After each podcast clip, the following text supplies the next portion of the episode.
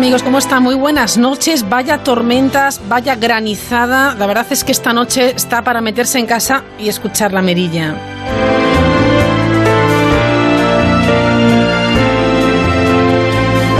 Excavaciones en la Cova de Irós revelan la forma de vida de los neardentales en el Paleolítico medio de Galicia y una que pensaba que los neardentales aún estaban entre nosotros. Bueno, el último lunes del mes de agosto repleto de noticias que a los locos de la mirilla nos interesan mucho.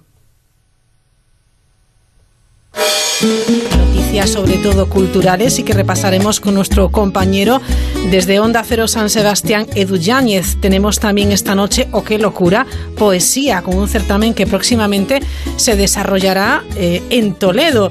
Hoy miramos de nuevo al mar y al cielo. Tras hojas se lleva el viento de un libro que no podré acabar y haga lo que haga mi pensamiento, siempre está en otro lugar. Pendientes del buque de la Armada Española Audaz, que está fondeado frente a la costa de Pozzalo, en Sicilia, donde va a recoger a los 15 migrantes rescatados por el Open Arms que le corresponden acoger a España. Y en esos mares seguro que los pescadores también sacan en sus redes plásticos. En España, desde el año 2015, hay un proyecto que implica a los marineros de 40 puertos en la recogida de basura marina.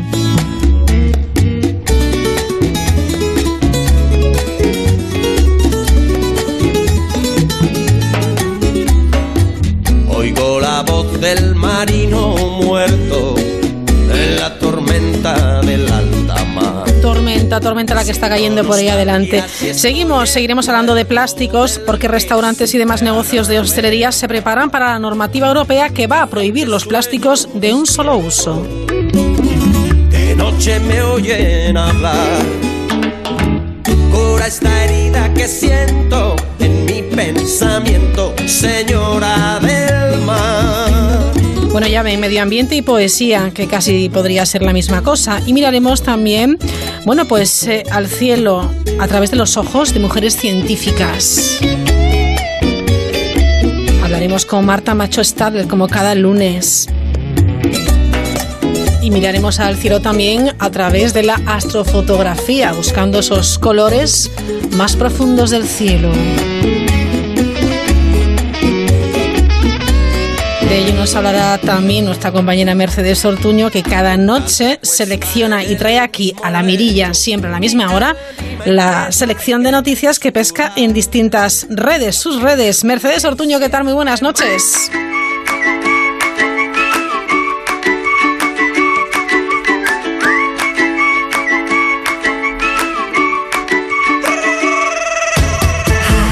Buenas noches, Raquel. La vuelta al cole está muy muy cerca. Hay algunos lugares en los que de hecho ya han comenzado las clases, por ejemplo en Escocia.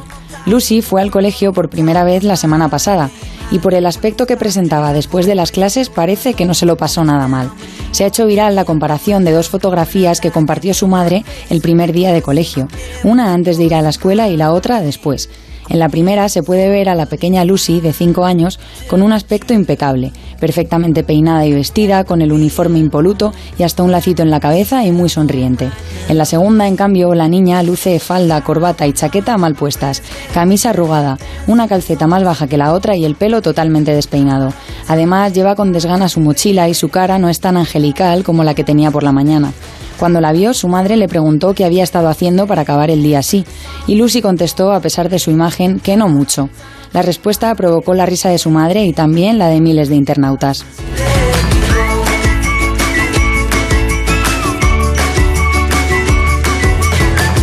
Y hablando de vueltas al cole y de finales de vacaciones, cuatro de cada diez españoles sufrirán o están sufriendo ya el síndrome posvacacional. El síndrome es característico de países como España, en los que es habitual que los trabajadores disfruten de periodos largos de vacaciones, sobre todo en verano. Los síntomas más comunes son, por ejemplo, apatía, cansancio, trastornos del sueño, nerviosismo e incluso tristeza. Hay casos extremos que solo afectan a una minoría, en los que se pueden llegar a experimentar ataques de ansiedad, dolores de cabeza y malestar general. Los casos más leves suelen durar dos o tres días, aunque no es raro que los síntomas se alarguen hasta las dos semanas. Los datos son de un estudio realizado por la empresa Lee Hedge Harrison que recomienda una serie de medidas para prevenir este síndrome posvacacional. Retomar el horario de sueño unos días antes, no volver del lugar de vacaciones justo el día anterior al comienzo del trabajo y dividir los días de vacaciones para no acumular largos periodos de descanso son algunas de las recomendaciones.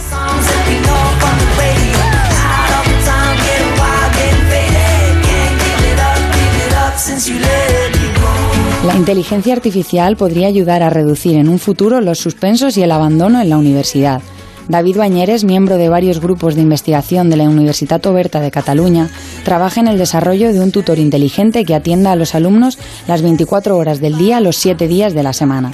El objetivo es conseguir una inteligencia artificial que pueda, entre otras cosas, recomendar a cada persona cuáles son los estudios que mejor se adecúan a sus capacidades e intereses, avisarle si corre el riesgo de suspender alguna asignatura y detectar un posible abandono antes de que ocurra. Según el investigador, las universidades ya están preparadas para afrontar los grandes retos de la inteligencia artificial. Uno de ellos es poner a su servicio los datos de los estudiantes para ayudarlos durante toda su trayectoria académica. Bañeres afirma que en un mundo donde no dejamos de estudiar nunca, saber utilizar las nuevas tecnologías y los datos en provecho del estudiante es fundamental.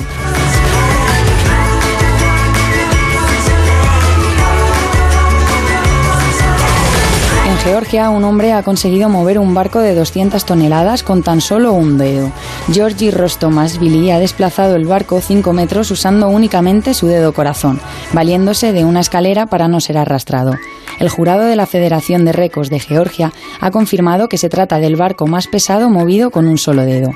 El curioso acontecimiento ha tenido lugar en la localidad de Batumi, donde este georgiano ha sido galardonado por su fuerza, acompañado por la calurosa ovación de los asistentes.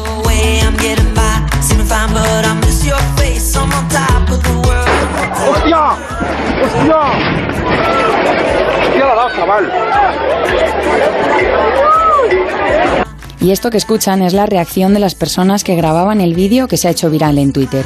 Hoy en las redes no se podía hablar de otra cosa que no fuera el incidente del alcalde de Matalpino. Las fiestas de la localidad madrileña acabaron ayer con el tradicional bolo encierro, un peculiar encierro en el que la protagonista es una bola gigante. A pesar de que este año, por motivos de seguridad, la bola ha pesado solo 20 kilos, 10 veces menos que años anteriores, no se ha podido evitar el accidente que se ha hecho famoso durante el día de hoy en Twitter. Y es que el afectado por la acogida de la bola es el alcalde de Matalpino, Javier de los Nietos, que sufrió laceraciones y contusiones en el costado derecho y recibió puntos de sutura en el brazo derecho, consecuencia de una herida incisa. Afortunadamente todo ha quedado en un susto que se ha convertido en anécdota.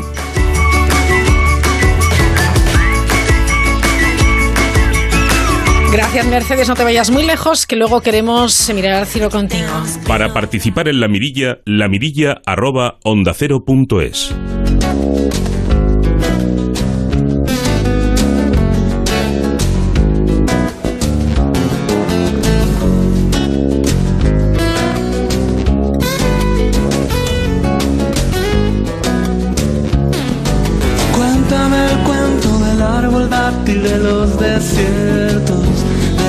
mezquitas de tus abuelos.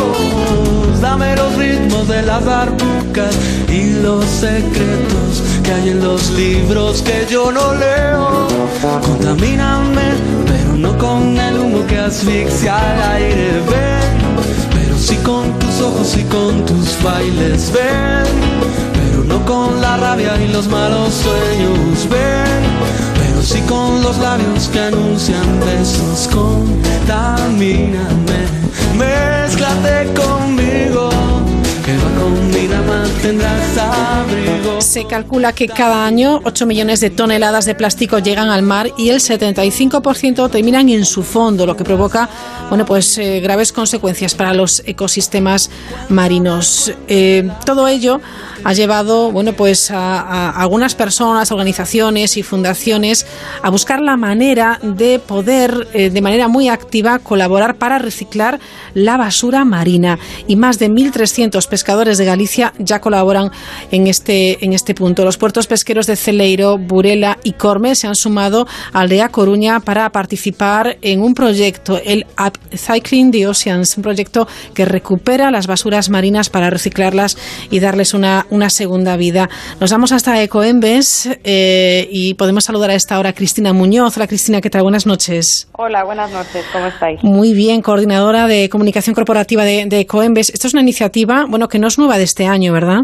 No, no, no. Upcycling the Oceans nació eh, allá por 2015 con nueve puertos de la comunidad valenciana y poco a poco fuimos extendiéndola a casi todas las, costas españolas, con otro objetivo que cuidar el mar y sobre todo implicando a aquellos que están más preocupados por, por el mar, que son los propios pescadores. En 2015 arrancaba con nueve puertos. Ahora mismo, ¿cuántos puertos eh, forman parte de esta red? Ahora mismo hay 40 puertos en, en, toda España. Están localizados en Cataluña, en Comunidad Valenciana, en la región de Murcia, en Andalucía y en Galicia. En Galicia hemos dicho que estos tres eh, eh, últimos que se han incorporado son Celeiro, Buleira y Corme. ¿Qué hacen exactamente los pescadores en este proyecto?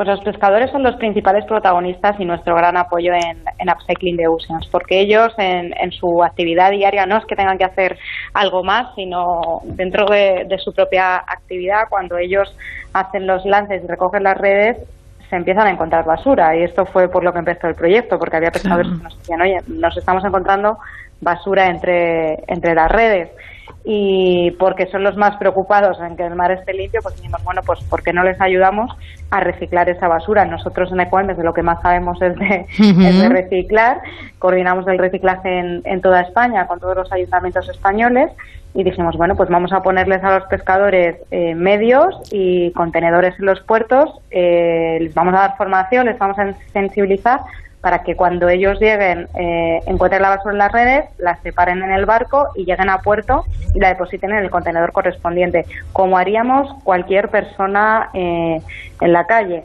Lo único que, claro, con el agravante de que si esa basura se queda en el fondo marino, produce unos efectos muy negativos. Claro. ¿Quién no se ha encontrado paseando por las playas eh, después de quizás unas mareas vivas, esas de marea baja muy intensa y alta también?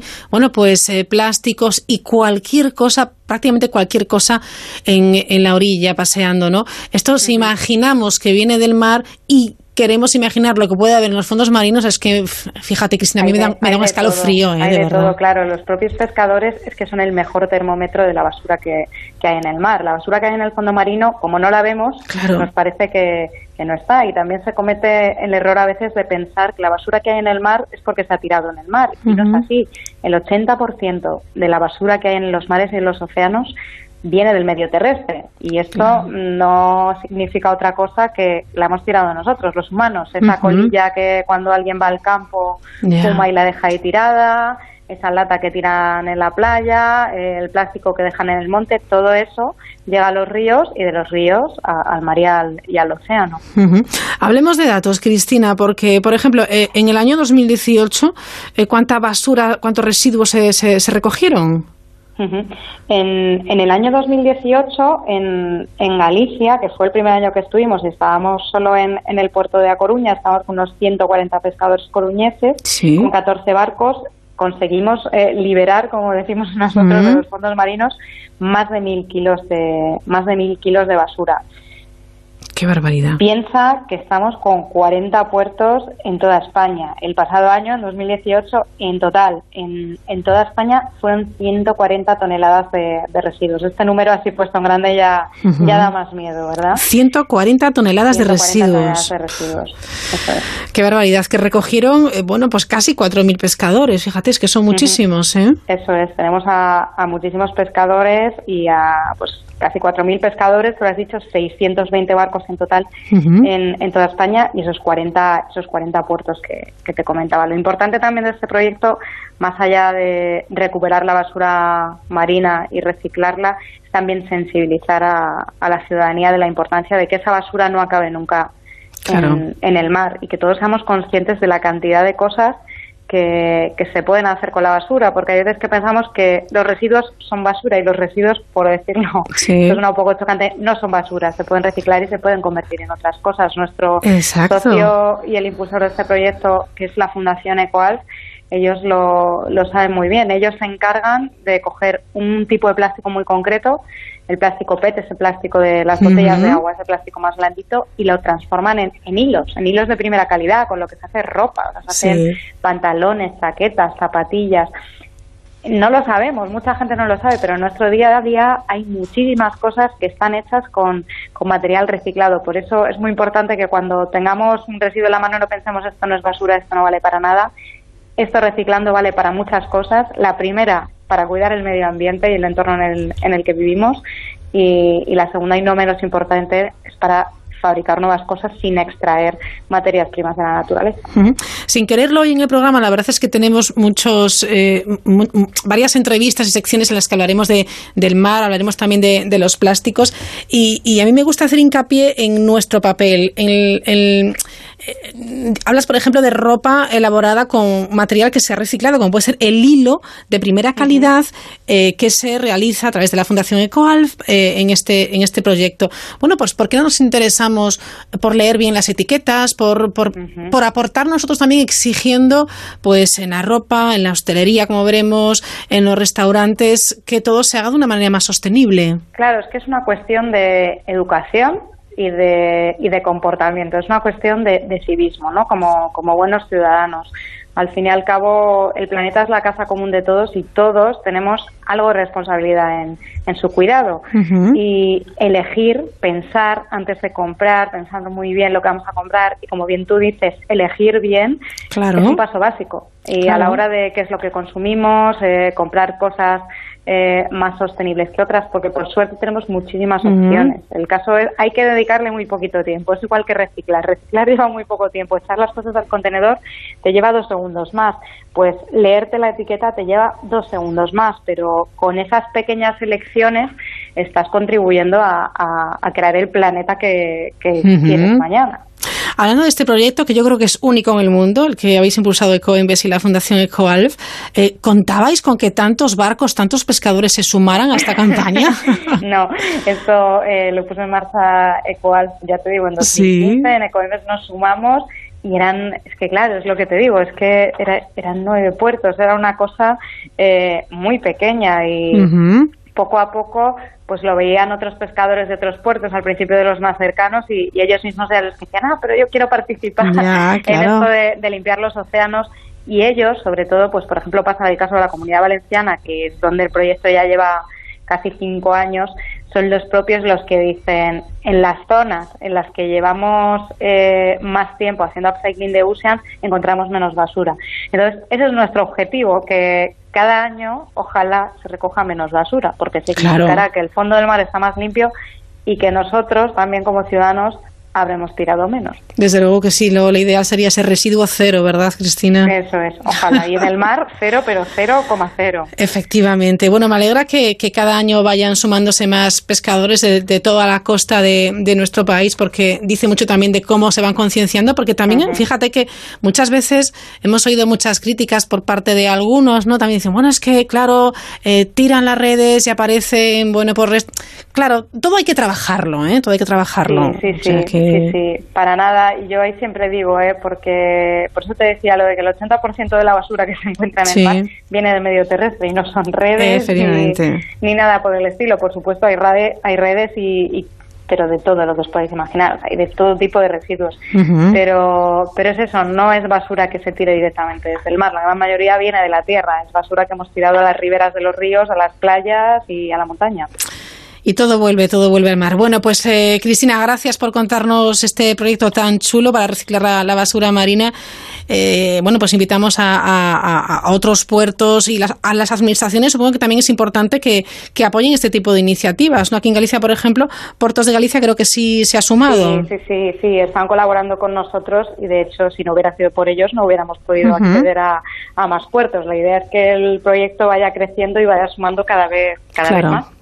Muy bien, pues Cristina Muñoz, coordinadora de comunicación corporativa de Coembes, gracias por acompañarnos esta noche en La Mirilla y feliz verano. Gracias, igualmente. Buenas noches. Asómate a la mirilla en Onda Cero. Equivocarte.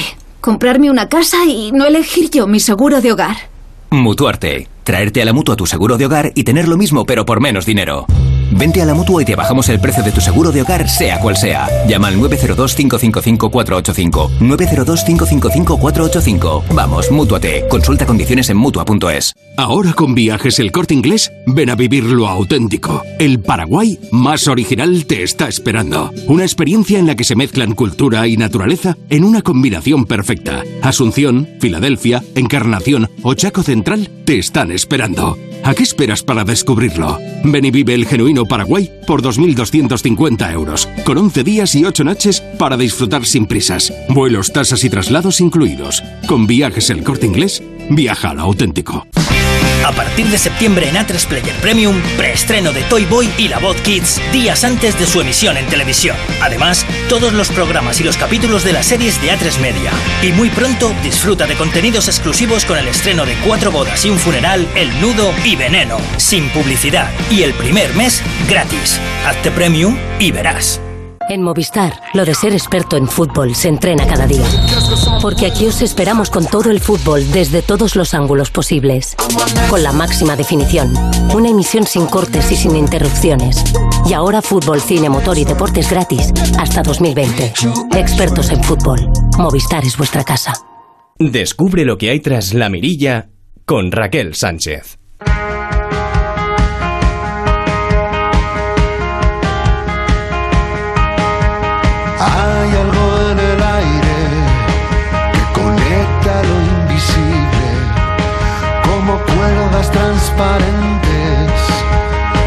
Lo imposible. Algo en el aire que cambia las mareas, anula las distancias y respuestas.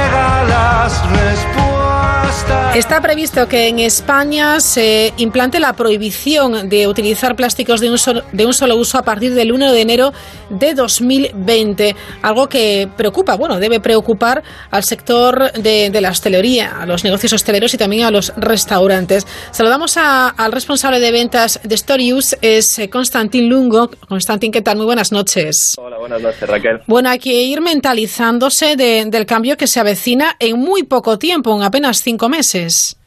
Eso es, en cinco meses en España y está previsto para toda Europa ya a partir de 2021 implantar también esta nueva legislación. Uh -huh. ¿De qué manera eh, va a influir en el sector de, de la hostelería? Pues sobre todo en cambios, en muchos cambios para lo que viene siendo todo el sector, el tradicional y en los que son más nuevos, más digitalizados. Y esto va a influir sobre todo en la dificultad que tengan ellos de adaptarse. Por uh -huh. ejemplo, en, los, la hostelería más moderna, más digital, que usan TPVs más digitales, redes sociales, que tienen en su visión la innovación constante, para ellos va a ser un cambio muy sencillo y posiblemente hasta favorable para ir por delante de los demás. Luego tenemos la hostelería tradicional, uh -huh. los bares tradicionales donde nos tomamos una caña y para ellos posiblemente pueda ser un cambio un poco más difícil de llevar. Es importante eh, tener en cuenta también que como clientes cada vez estamos más concienciados con esta problemática y si buscamos esos lugares, eh, bueno, pues que actúen de manera sostenible, ¿verdad? Sí, de hecho nosotros como clientes tenemos una gran responsabilidad en esto del reciclado dentro de la hostelería. Al fin y al cabo nosotros somos los que lo usamos, también somos los que podemos participar en ellos. Así que nosotros también lo tenemos que tener muy interiorizado, uh -huh. que es también gran responsabilidad nuestra. Hay un dato que dice que menos de la mitad de los negocios, menos de la mitad, reciclan los envases de plástico. Eh, es un dato, bueno, que hay que mejorar sin duda, ¿eh? Por supuesto, es verdad, menos de la mitad reciclan, pero en los últimos años sí que se ha ido un poquito mejorando poco a poco, pero yo creo que lo que se necesitaba de verdad era un gran cambio, como se va a sufrir dentro de cinco meses, un cambio verdadero para que la gente ya tome conciencia, tanto los dueños, la gente de negocios de los restaurantes, que tomen uh -huh. conciencia de verdad con este cambio. Claro. Bueno, desde Storius, que es un sistema de TPU especialmente diseñado para la hostelería, habéis analizado algunos de los elementos que se pueden cambiar dentro de los restaurantes precisamente para reducir el impacto medioambiental. ¿Qué se puede hacer? ¿Qué hay que hacer? Mira, eh, precisamente podemos hacer cinco cosas, es decir, cinco cosas que podemos eh, reutilizar, reciclar dentro de la hostelería, como vienen siendo los envases para de comida para llevar, sustituirlos de plástico por algunos de materiales biodegradables, como puede ser la celulosa, o en vez de sustituirlos, dar una bonificación al consumidor porque él traiga su propio envase, como por ejemplo lo estamos viendo ya en Starbucks. Podemos sustituir también los manteles en vez de plástico o de papel, utilizar manteles de tela. El gran problema con las pajitas para las bebidas se pueden cambiar por bambú. También otro gran problema es las botellas de agua, cambiarlas por cartón. Además, las botellas de agua ya no el problema está en el reciclado, sino en que nosotros ya empezamos a ingerir partículas de plástico al tomar agua de botellas de agua. Sí.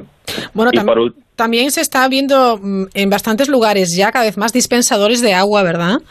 También, efectivamente, se está viendo dispensadores de agua, aún queda mucho por hacer para que se pongan en más sitios, para que se haga más general, pero sí que se está viendo ya y es una muy buena iniciativa tener una compensación económica por tú empezar a reciclar.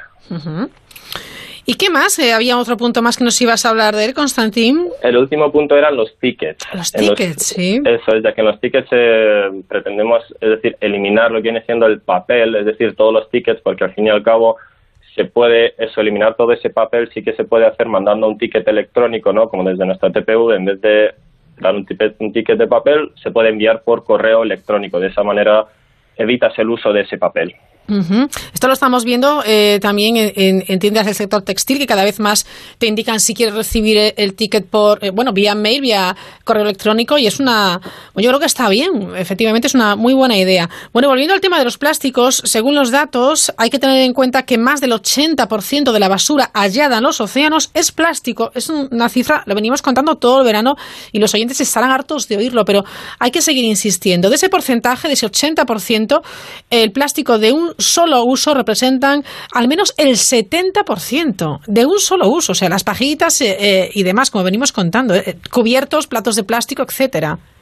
Eso es, la verdad es que es un dato bastante impactante el que de ese 80% de plástico el otro 70% sea de un solo uso y yo creo que con este dato sí que se puede crear conciencia, es decir, de que la gente no simplemente en la hostelería, sino que en general en todos los sectores se empiezan a dar cuenta, porque al fin y al cabo eso nos repercute a nosotros ingiriendo ese plástico mediante partículas. Hay una encuesta también de la que hacéis eco en Storius que eh, constata que la hostelería está todavía a la cola del reciclaje. Eso es, está a la cola del reciclaje, como comentamos antes, pero con este cambio yo creo que se va a crear un gran impacto con este cambio en 2020 y en 2021. De hecho, en Galicia ya están haciendo un anteproyecto, la Junta de Galicia está haciendo un anteproyecto antes de que salga esta nueva legislación en 2020 para que para gestionar todo el reciclaje solo en Galicia. Bueno, pues poco a poco se va concienciando eh, los negocios sí, los clientes también, y es muy importante que como clientes exijamos también que esos lugares a los que vamos a bueno, pues a comer, a, tomar algo por la noche, hoteles y demás, pues sean sostenibles, ¿no?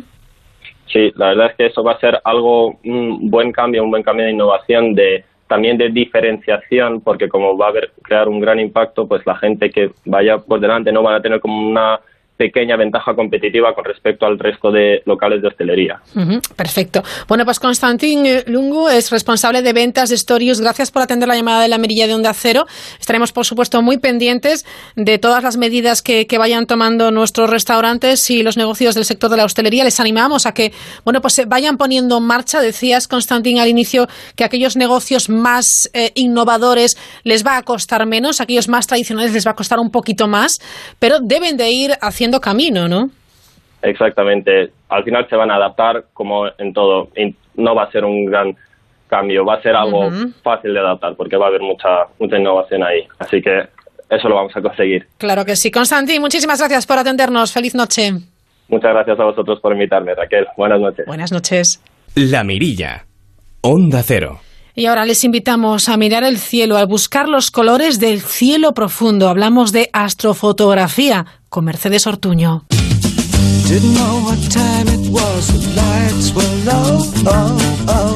El pasado lunes se celebró el Día Mundial de la Fotografía. Hacemos más fotos que nunca y las compartimos cada vez más.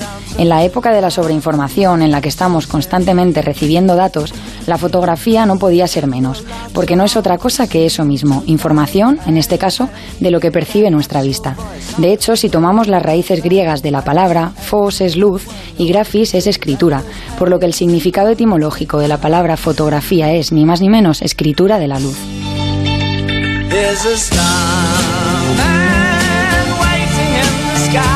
La fotografía es información de aquello que percibimos con los ojos, pero también de cosas que escapan a la vista y para las que necesitamos ayudarnos de algún elemento más, como trípodes, buenas cámaras y en ocasiones telescopios. Es el caso de las imágenes que capta Rogelio Bernal Andreo, astrofotógrafo murciano cuyas obras han sido reconocidas en decenas de ocasiones como foto astronómica del día por la NASA. Si apuntamos hacia afuera, hacia el cielo, lo que nos encontramos son colores de todo tipo desde los colores del arco iris, que son los que podemos ver con nuestros ojos, hasta colores, vamos a decir colores entre comillas, que no podemos ver, como la luz ultravioleta, infrarrojos o, o, rayos gamma. El cielo, ya lo escuchan, está lleno de colores. Para que haya colores tiene que haber luz, y allí donde hay luz puede haber fotografía. Parece una contradicción, pero hay muchísima luz en el cielo, en la oscuridad de la noche. Luz que irradia todos los colores que capta Rogelio. Look out your window, I can see his light. La presencia de todos estos matices es la que ha dado nombre a su exposición Los colores del cielo profundo, que pueden visitar de forma gratuita en el Planetario de Madrid y donde encontraremos esto que él mismo nos cuenta. Imágenes muy profundas donde se ven nebulosidades muy débiles, en algunos casos apenas fotografiadas previamente. O por ejemplo grandes campos estelares, es decir, imágenes no solo de un objeto en concreto como puede ser una galaxia o una nebulosa, sino auténticos paisajes con diversos objetos y estructuras uh, o constelaciones enteras. Uno de los paisajes más fotogénicos y fotografiados es el que forma la Vía Láctea y también es el elemento que despertó el interés de Rogelio Bernal por la astrofotografía. Una noche de 2007, cuando iba en coche con su familia por la costa de California, su mujer le gritó que parara y contemplara el cielo. En ese momento vio por primera vez nuestra galaxia y decidió embarcarse de pleno en la astrofotografía. La Vía Láctea es algo que si la ves la tienes que reconocer. Es esta banda de estrellas eh, con, esta, con, con, una especie de nubecillas negras por en medio que cruza, que cruza el cielo. Es, es inconfundible. Hacer astrofotografías, como pueden imaginar, es una tarea que lleva mucho tiempo, trabajo y esfuerzo. No se puede fotografiar el cielo desde cualquier lugar, sino que es necesario trasladarse a espacios a donde no llegue la contaminación lumínica de las ciudades. Y una vez allí, completar el proceso de captura de las imágenes. En este caso, las fotos son de muy larga exposición, no de un instante o siquiera de varios segundos, sino de 5, 10, 15 o incluso 20 o más minutos de exposición y luego pues realizas muchas tomas de lo mismo para luego en casa promediarlas, lo que hace que reduzca el ruido de la imagen. La fotografía, como decíamos al principio, también permite captar imágenes que no vemos directamente con nuestros ojos. Es aquí donde entra en juego la edición, que según Bernal debe ser siempre una interpretación personal y a la vez respetuosa con los datos. Mientras que la foto final siempre va a ser una interpretación tuya de los datos, es importante que durante la edición no te inventes cosas. Por ejemplo, puedes aplicar diferentes criterios de balance de color, pero nunca pintar una galaxia de un color en concreto porque a ti te guste más ese color. Compartimos más fotografías que nunca por la facilidad con la que podemos hacerlas. Incluso captar imágenes del cielo, muy alejadas de las que hace Rogelio, eso sí, es más sencillo de lo que creemos. Hacer una fotografía de una galaxia o nebulosa conlleva un poco de disciplina y se necesita equipo que va un poco más allá de una cámara y un trípode. Pero solo con esas dos cosas, cámara y trípode, se pueden capturar paisajes de nuestro planeta preciosos con la Vía Láctea de fondo. Bernal suele tomar sus fotografías desde California, pero hay otros lugares que tenemos mucho más cerca y a los que deberían acercarse si les interesa la contemplación astronómica. Aparte de las Islas Canarias, que como todos sabemos es una meca de la astronomía, en la península tenemos la suerte de contar con zonas con cielos bastante oscuros. Mi favorita en la península es la zona donde colindan Murcia, Almería, Granada y Albacete, la zona de revolcadores, nervio, etcétera, que ofrece unos cielos de primera división en cuanto a oscuridad muy buenos. Quién sabe si visitan estos lugares les ocurre como a Rogelio Bernal y nunca más pueden dejar de buscar los colores del cielo profundo. Y a esta hora, conexión Onda Cero San Sebastián, saludamos a nuestro compañero Eduardo Yáñez. Edu, ¿qué tal? ¿Cómo estás? Buenas noches. Buenas noches, un placer saludarte de nuevo. Bueno, de nuevo, porque claro, es que los viernes hay fútbol al Radio Estadio, me parece genial, pero nos estamos quedando ya, llevamos un par de semanas sin agenda. Sí, y encima no con... puede ser. No, no, y encima con todo lo que arrastra consigo este final de agosto, que es mucho. ¿eh? Efectivamente, entonces yo le he dicho, Edu, por favor, el lunes conectamos y él, como siempre, tan amable, ha dicho, por supuesto. Y aquí está. Pues aquí estamos. Ilumínanos, pues nosotros te iluminamos. Eh, fíjate, podríamos empezar, si te parece, por Nocturama, que es uno de los acontecimientos de este final de mes. 12 artistas para celebrar los 15 años de Nocturama. El festival sevillano cambia de formato y concentra su programación del 29 al 31 de agosto, sirviendo además para decir adiós al verano. Yo creo que lo mejor es escuchar a David Linde, que es el responsable del festival. Hemos conseguido un cartel que yo creo que está muy fuera de lo que se está haciendo en, la línea más, más grande ¿no? de los grandes festivales y a la vez teniendo también los puntos atractivos y sobre todo es muy versátil. Mira, tenemos desde flamenco hasta soul, J de la Alcarria, eh, techno. O sea, hemos hecho como un pequeño cóctel ahí así como yo te digo yo este año estamos muy contentos además el, el cambio de formato de ciclo de tres semanas a ciclo de tres días, creo que no creo que ayuda, que apoya mucho que eso, que tú entras un jueves en Nocturama y te vas un sábado y claro, te has zampado nueve bandas, cada una de, con un registro muy distinto, pero todas con una calidad magnífica. Bueno, pues yo creo que es una buena cita para estos días, ¿no? sales, sales cubiertito. Fíjate tú que hablamos de lo que se va a celebrar y de lo que nace. Ajá este mes de agosto, porque con un total de 36 películas de temática social que van a competir en la sección oficial de la primera edición del Festival Internacional de Cine de Navarra, NIF, que tendrá lugar entre el 29 y el 31 de agosto en el Palacio del Condestable, la Escuela de Navarra de Teatro y la Catedral de Pamplona. Eh, Joaquín Calderón es el responsable de este festival. Escuchamos. Hay como unas 38 películas, lo que sería la competición oficial, y luego 16 cortos más de lo que es esta, esta sección de Workshop Contest, que son los trabajos que se hicieron con Asgar Farhadi. Y es una, una sección muy, muy interesante, está muy enfocada también para la gente joven, pero no solo para la gente joven, que es como una competición donde tienes que hacer un cortometraje en 48 horas.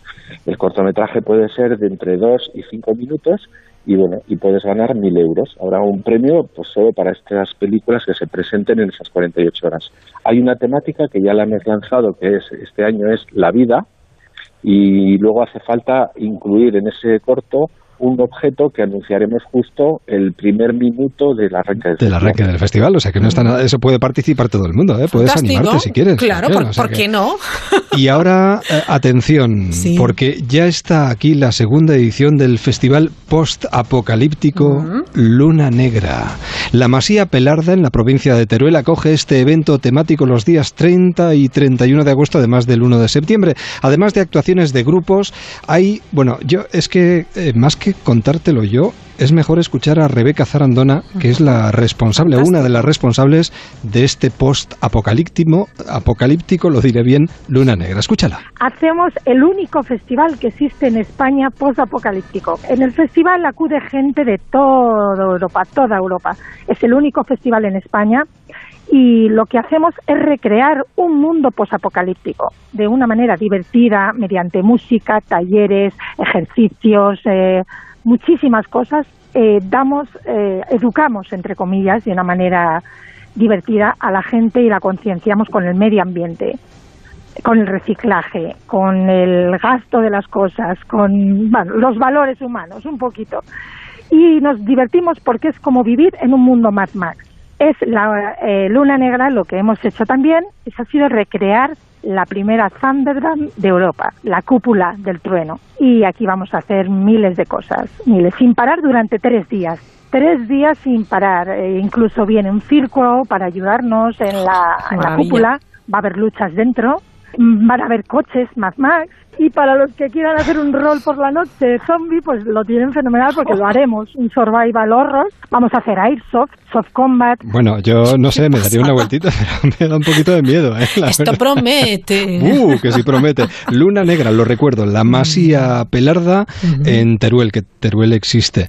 Nos vamos a acercar a otro festival, en este caso más tranquilito, el Dance Festival, que es un encuentro internacional de música electrónica y contemporánea que se celebra aquí en San Sebastián. Es un proyecto que pone en valor la música de vanguardia con un amplio punto de vista, desde la música más experimental y contemporánea hasta la música más bailable. Y Joaquín Tellería es el responsable de este festival que comienza pasado mañana. Aparte del festival, este año tenemos un proyecto que, quiere poner un poco en valor eh, diferentes espacios y llevar la eh, música de vanguardia a estos espacios. ¿no? Lo grabamos en streaming, en directo, se puede ver desde cualquier parte del mundo, por las redes sociales y tal.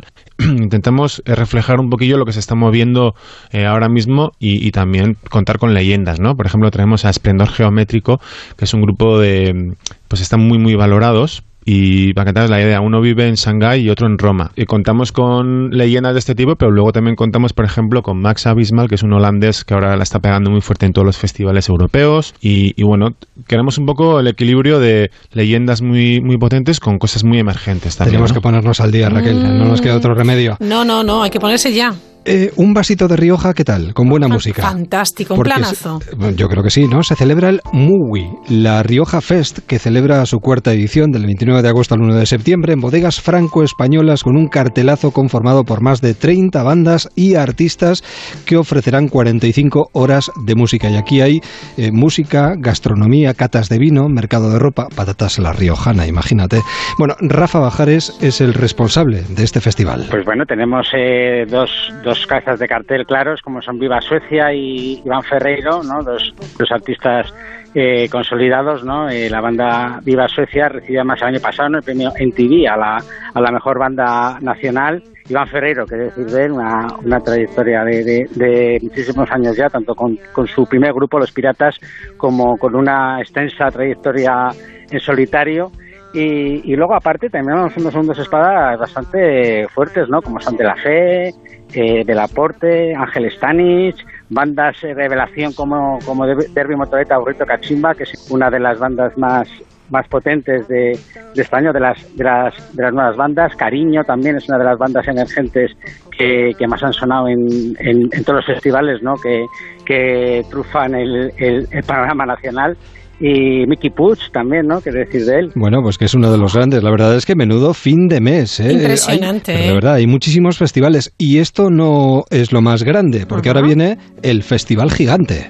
Del 29 al 31 de agosto, Guadalajara acoge una nueva edición del Festival Gigante, un festival muy, muy agradable, con espacio además, sin masificaciones y en el que puedes disfrutar del concierto de tu artista favorito con los niños jugando en el parque. Qué directamente. Bueno, me encanta. Sí, sí. Alfonso López es el responsable del Gigante Festival?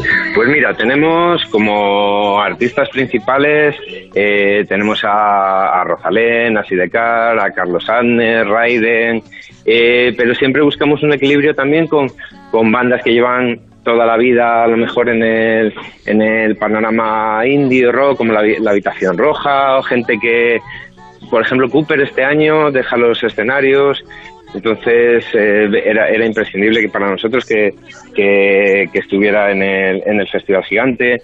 Bandas que están empezando a despuntar como embusteros, bandas que, que están ya a punto de dar el salto a, a los grandes estadios como Sinova. Eh, intentamos buscar un equilibrio entre, entre el pop, el rock, la indie, electrónica. Pues vayamos donde vayamos, al festival que elijamos, la verdad es que lo vamos a disfrutar. Eh, otra propuesta también muy interesante y además atención. ¿Cómo vienes esta noche? Me encanta. Bueno, bueno, bueno. Y, lo que queda, ¿eh? Nos dejaremos cosas en el tintero. Carreras de caballos de Sanlúcar de Barrameda. es que acaba ya, acaba ya. Atención, últimos días. 174 veranos galopando en las playas gaditanas de Sanlúcar de Barrameda. Más de 80 caballos participan en agosto en las carreras más antiguas de España. A punto de cerrar. Rafael Hidalgo el presidente de la Real Sociedad de Carreras de Caballos de Sanlúcar. Mira, esta es su instantánea preferida. Eh, la del Gran Premio Ciudad de Sanlúcar, que es el último día, eh, esa, esa imagen de los caballos, claro, el Gran Premio es el, máximo dotado económicamente. Entonces vienen los mejores caballos, claro, los mejores caballos, ¿qué quiere decir?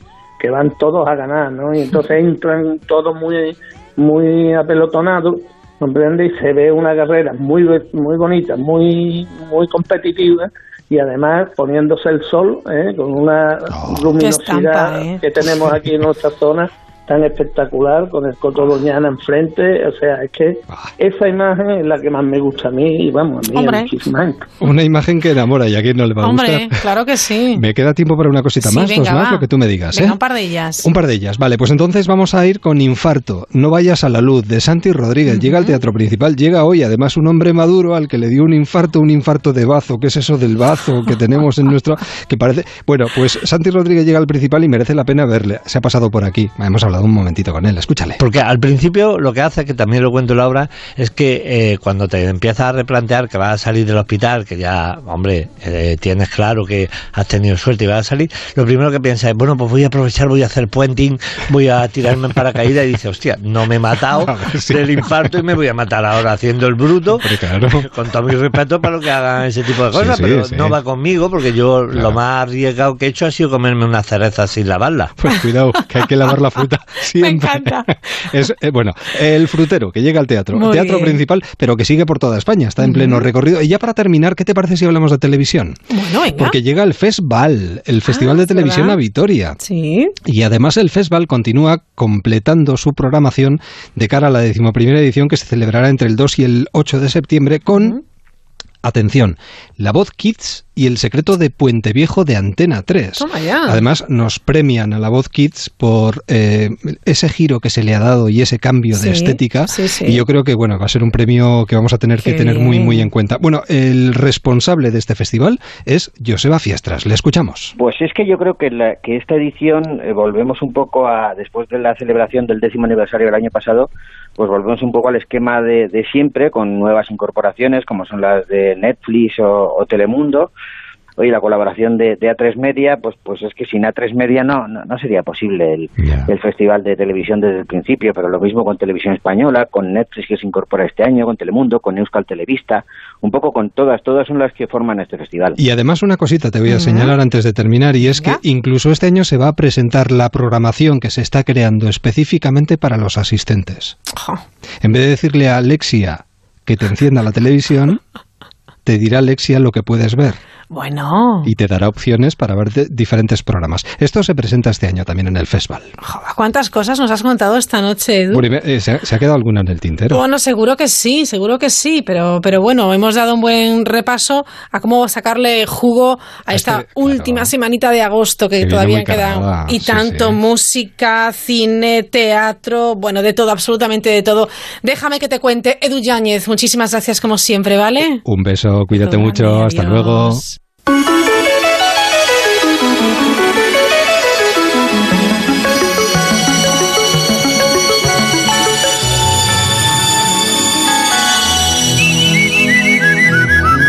Seguimos imaginando un mundo mejor, seguimos imaginando un mundo más sostenible, seguimos imaginando un mundo lleno de poesía. Hay un certamen próximamente en Toledo que les va a encantar. El reportaje lo firma Rosalía del Olmo.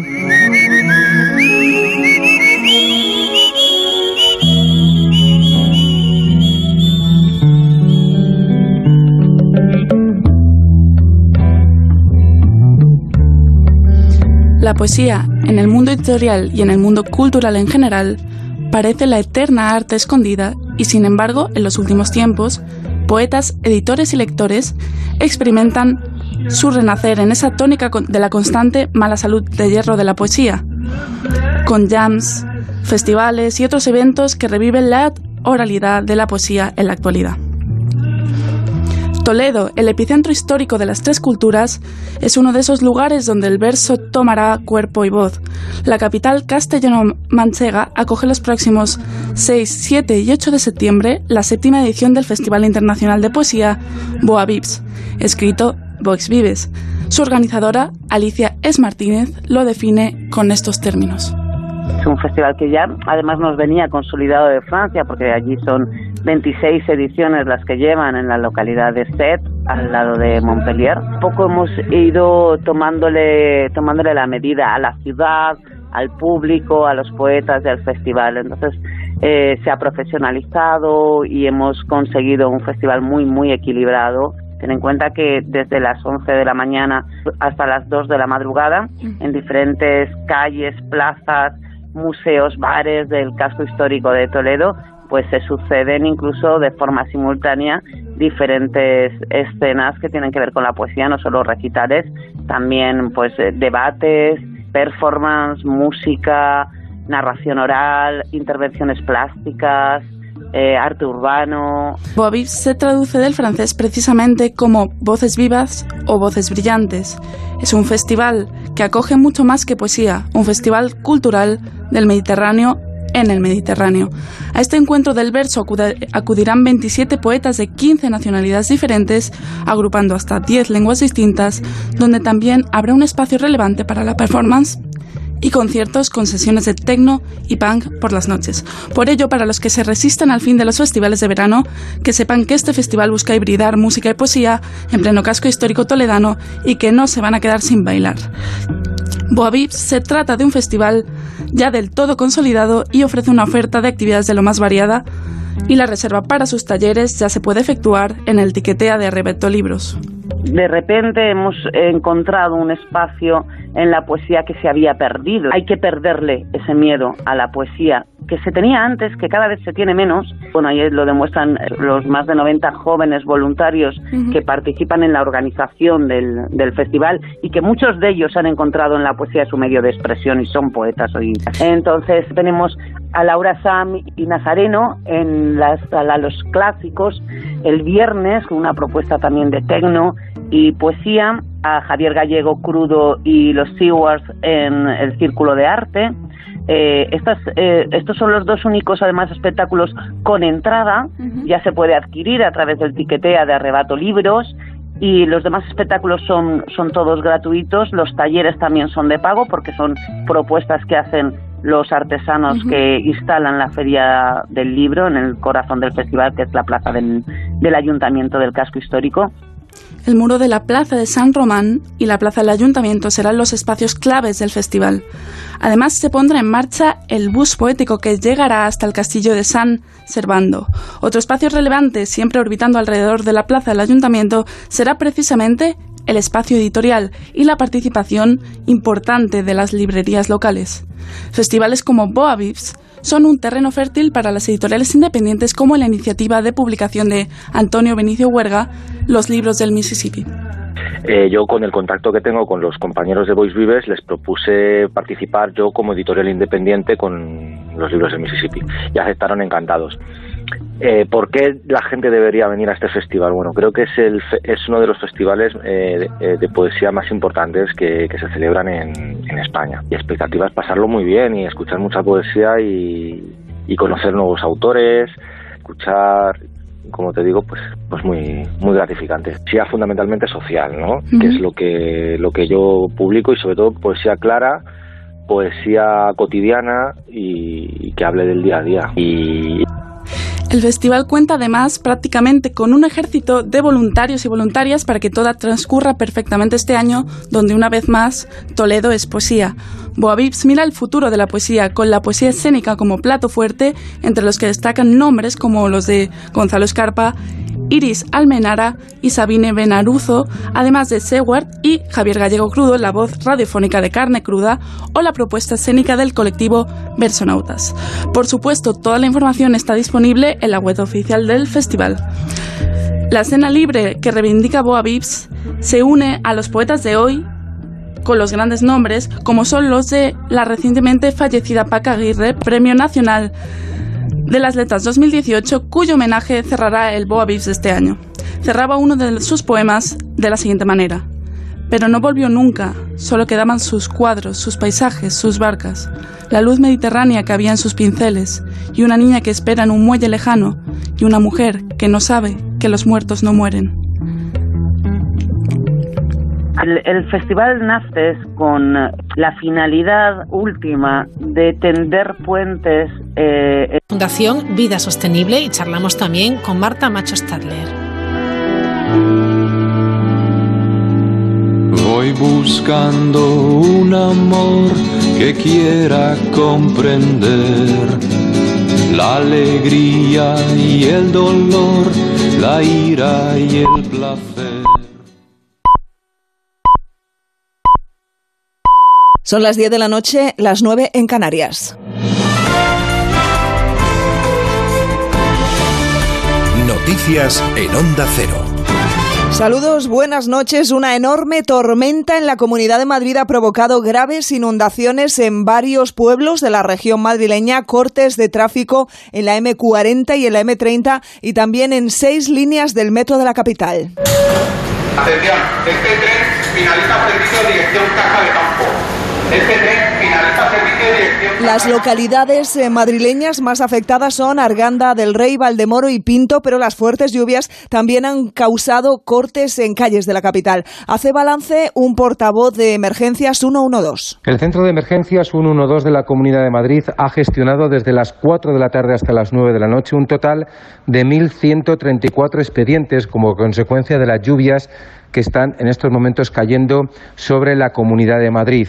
Esto ha originado cerca de 100 intervenciones de los bomberos de la Comunidad de Madrid, la mayoría de ellas intervenciones de retirada de ramas y árboles de la vía pública, problemas de balsas y de encharcamientos, problemas en las alcantarillas y también inundaciones en garajes y sótanos. Y la gota fría o dana, como se le conoce en términos más científicos, se ha cebado también con pueblos como Borox, un municipio toledano limítrofe con Madrid, donde la tromba de agua ha arrastrado por las calles las atracciones de feria de las fiestas del pueblo. Yo mucho miedo, porque pasar por la calle Avenida Domingo de Ortega, eh, eso era ya, yo me daba pánico. Eh, bajaba contenedores de vidrio, bajaba en cubo de basura, un coche se ha atravesado la carretera. Eh, bueno, esa era una cosa ya. Esto. Y ahora venimos aquí, esto ya es el remate. La casa de una amiga mía también se ha negado, el- la casa de esta amiga también, donde estamos los, nos reunimos los amigos los fines de semana, mira cómo está. Los feriantes han salido las casetas. Lo peor se traslada en las próximas horas del centro al este. La Agencia Estatal de Meteorología ha emitido un aviso especial por chubascos y tormentas muy fuertes en la mitad este de la península y en Baleares desde esta misma tarde hasta el próximo miércoles. Cambiamos de asunto. El presidente del Gobierno en funciones y secretario general del PSOE, Pedro Sánchez, mantendrá mañana otras dos reuniones con colectivos civiles con vistas a intentar una segunda investidura en el Congreso de los Diputados. Por la mañana se verá con asociaciones LGTBI y por la tarde con organizaciones de cooperación y de desarrollo. Hoy ha repetido encuentros con sectores científicos y de la memoria histórica. Este frente abierto por el presidente para presionar a Podemos no está dando frutos por ahora, pero la fecha límite del 23 de septiembre está cada día más cerca. Ese día habrá que convocar elecciones. Hoy ha sido la ministra de Justicia, Dolores Delgado, la que ha repetido el mantra de que los socialistas ya no quieren coalición. Hay cuestiones eh, de Estado en los que no hay un, un acuerdo eh, necesario para ese gobierno de coalición. Pero desde Unidas Podemos no cejan en el empeño de ofrecer su propuesta de coalición para no repetir unas elecciones que saben que no serían benévolas con la formación morada. La portavoz Noelia Vera insiste. y que no es momento para andar desconfiando los unos de los otros, es momento para sentarnos y trabajar y entender de una vez por todas que el peor de los escenarios es irnos a elecciones, el peor de los escenarios es abrirle la puerta a la derecha una vez más en este país y no entender que el próximo gobierno que haya en este país va a ser de coalición, sea de izquierdas o sea de derechas. Si no lo hacemos los de izquierdas y si fracasamos los de izquierdas y los progresistas de este país, ya vendrá la derecha a demostrarnos que nos hemos equivocado, ¿no? Un apunte más, les contamos el camino de Santiago singular y pasado por agua que han hecho cuatro submarinistas apoyados por el gobierno vasco. Lo han hecho, buena parte, buceando. Onda Cero Galicia, Ángeles San Luis. Han llegado a la Plaza del Obradoiro con sus buzos y con la ilusión intacta por repetir la experiencia. Esta peregrinación submarina comenzó en Ondarribia, en el País Vasco. A lo largo de una veintena de etapas han recorrido la costa cantábrica y han tenido también una etapa de senderismo porque hasta Santiago todavía no se puede llegar solo haciendo submarinismo. Una de las curiosidades de la travesía es que cada etapa estaba indicada con un monolito de dirección colocado previamente en el fondo marino. 50 kilos de peso y eso sí, con la tradicional flecha amarilla para indicar la dirección del camino. Los organizadores reconocen que la logística ha sido complicada, pero que han logrado cumplir un sueño. Es una de las peregrinaciones más singulares que se han dado en el Camino de Santiago. A partir de ahora, información deportiva con Pablo Díaz. Movimiento del mercado de fichajes el día de hoy con la llegada de Jonathan Caleri al español cedido por el Deportivo Maldonado con opción de compra de 22 millones de euros y también cesión del Cucho Hernández, en este caso al Mallorca, donde recala procedente del Watford inglés. En la Vuelta Ciclista a España, el irlandés Sam Bennett se ha llevado la tercera etapa en un gran sprint final. La clasificación general continúa encabezada por Nicola Roch con Nairo Quintana en segunda posición a tan solo dos segundos de diferencia. Y en tenis, día de debut para la Armada española en el US Open. Roberto Carballés está perdiendo en este momento ante Novak Djokovic por dos sets a cero. Jaume Munar acaba de comenzar su partido ante el alemán Kopfer y esta noche también juegan Feliciano López y Pablo Carreño a la espera del debut de Rafa Nadal que lo hará el martes de madrugada frente a John Millman. Es todo, son las 10 de la noche y 5 minutos. Volvemos a partir de las 11 con una versión reducida de la brújula. Agosto de 2019. Playa de Anse Mayor, Isla Mae, archipiélago de las Seychelles. Leo Harlem descansa bajo una palmera mientras apura un exótico cóctel servido en el interior de un coco. ¡Qué bueno está! ¡Qué maravilla! ¡Niño! ¡Ponme otro de esto! Todo es paz y armonía hasta que... Madre mía, el Alsina ahora. ¿Qué, qué querrá ahora? ¿Qué querrá? Sí, Alsina, ¿qué pasa, hombre? Hola, Leo, ¿cómo estás? Qué bien que te pille. Mira, es que he estado pensando y se me ha ocurrido una idea para la temporada nueva. Te entretengo solo 20 minutos. Alcina, que hay...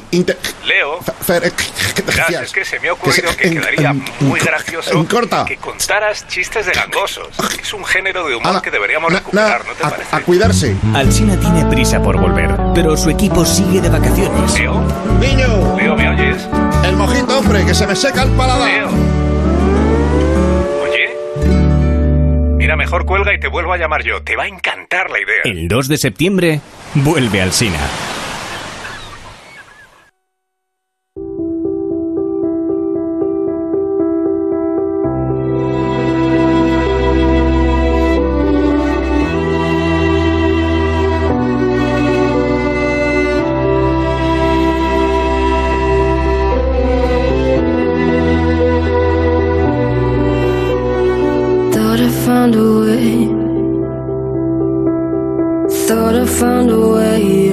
Descubre lo que hay tras la mirilla con Raquel Sánchez.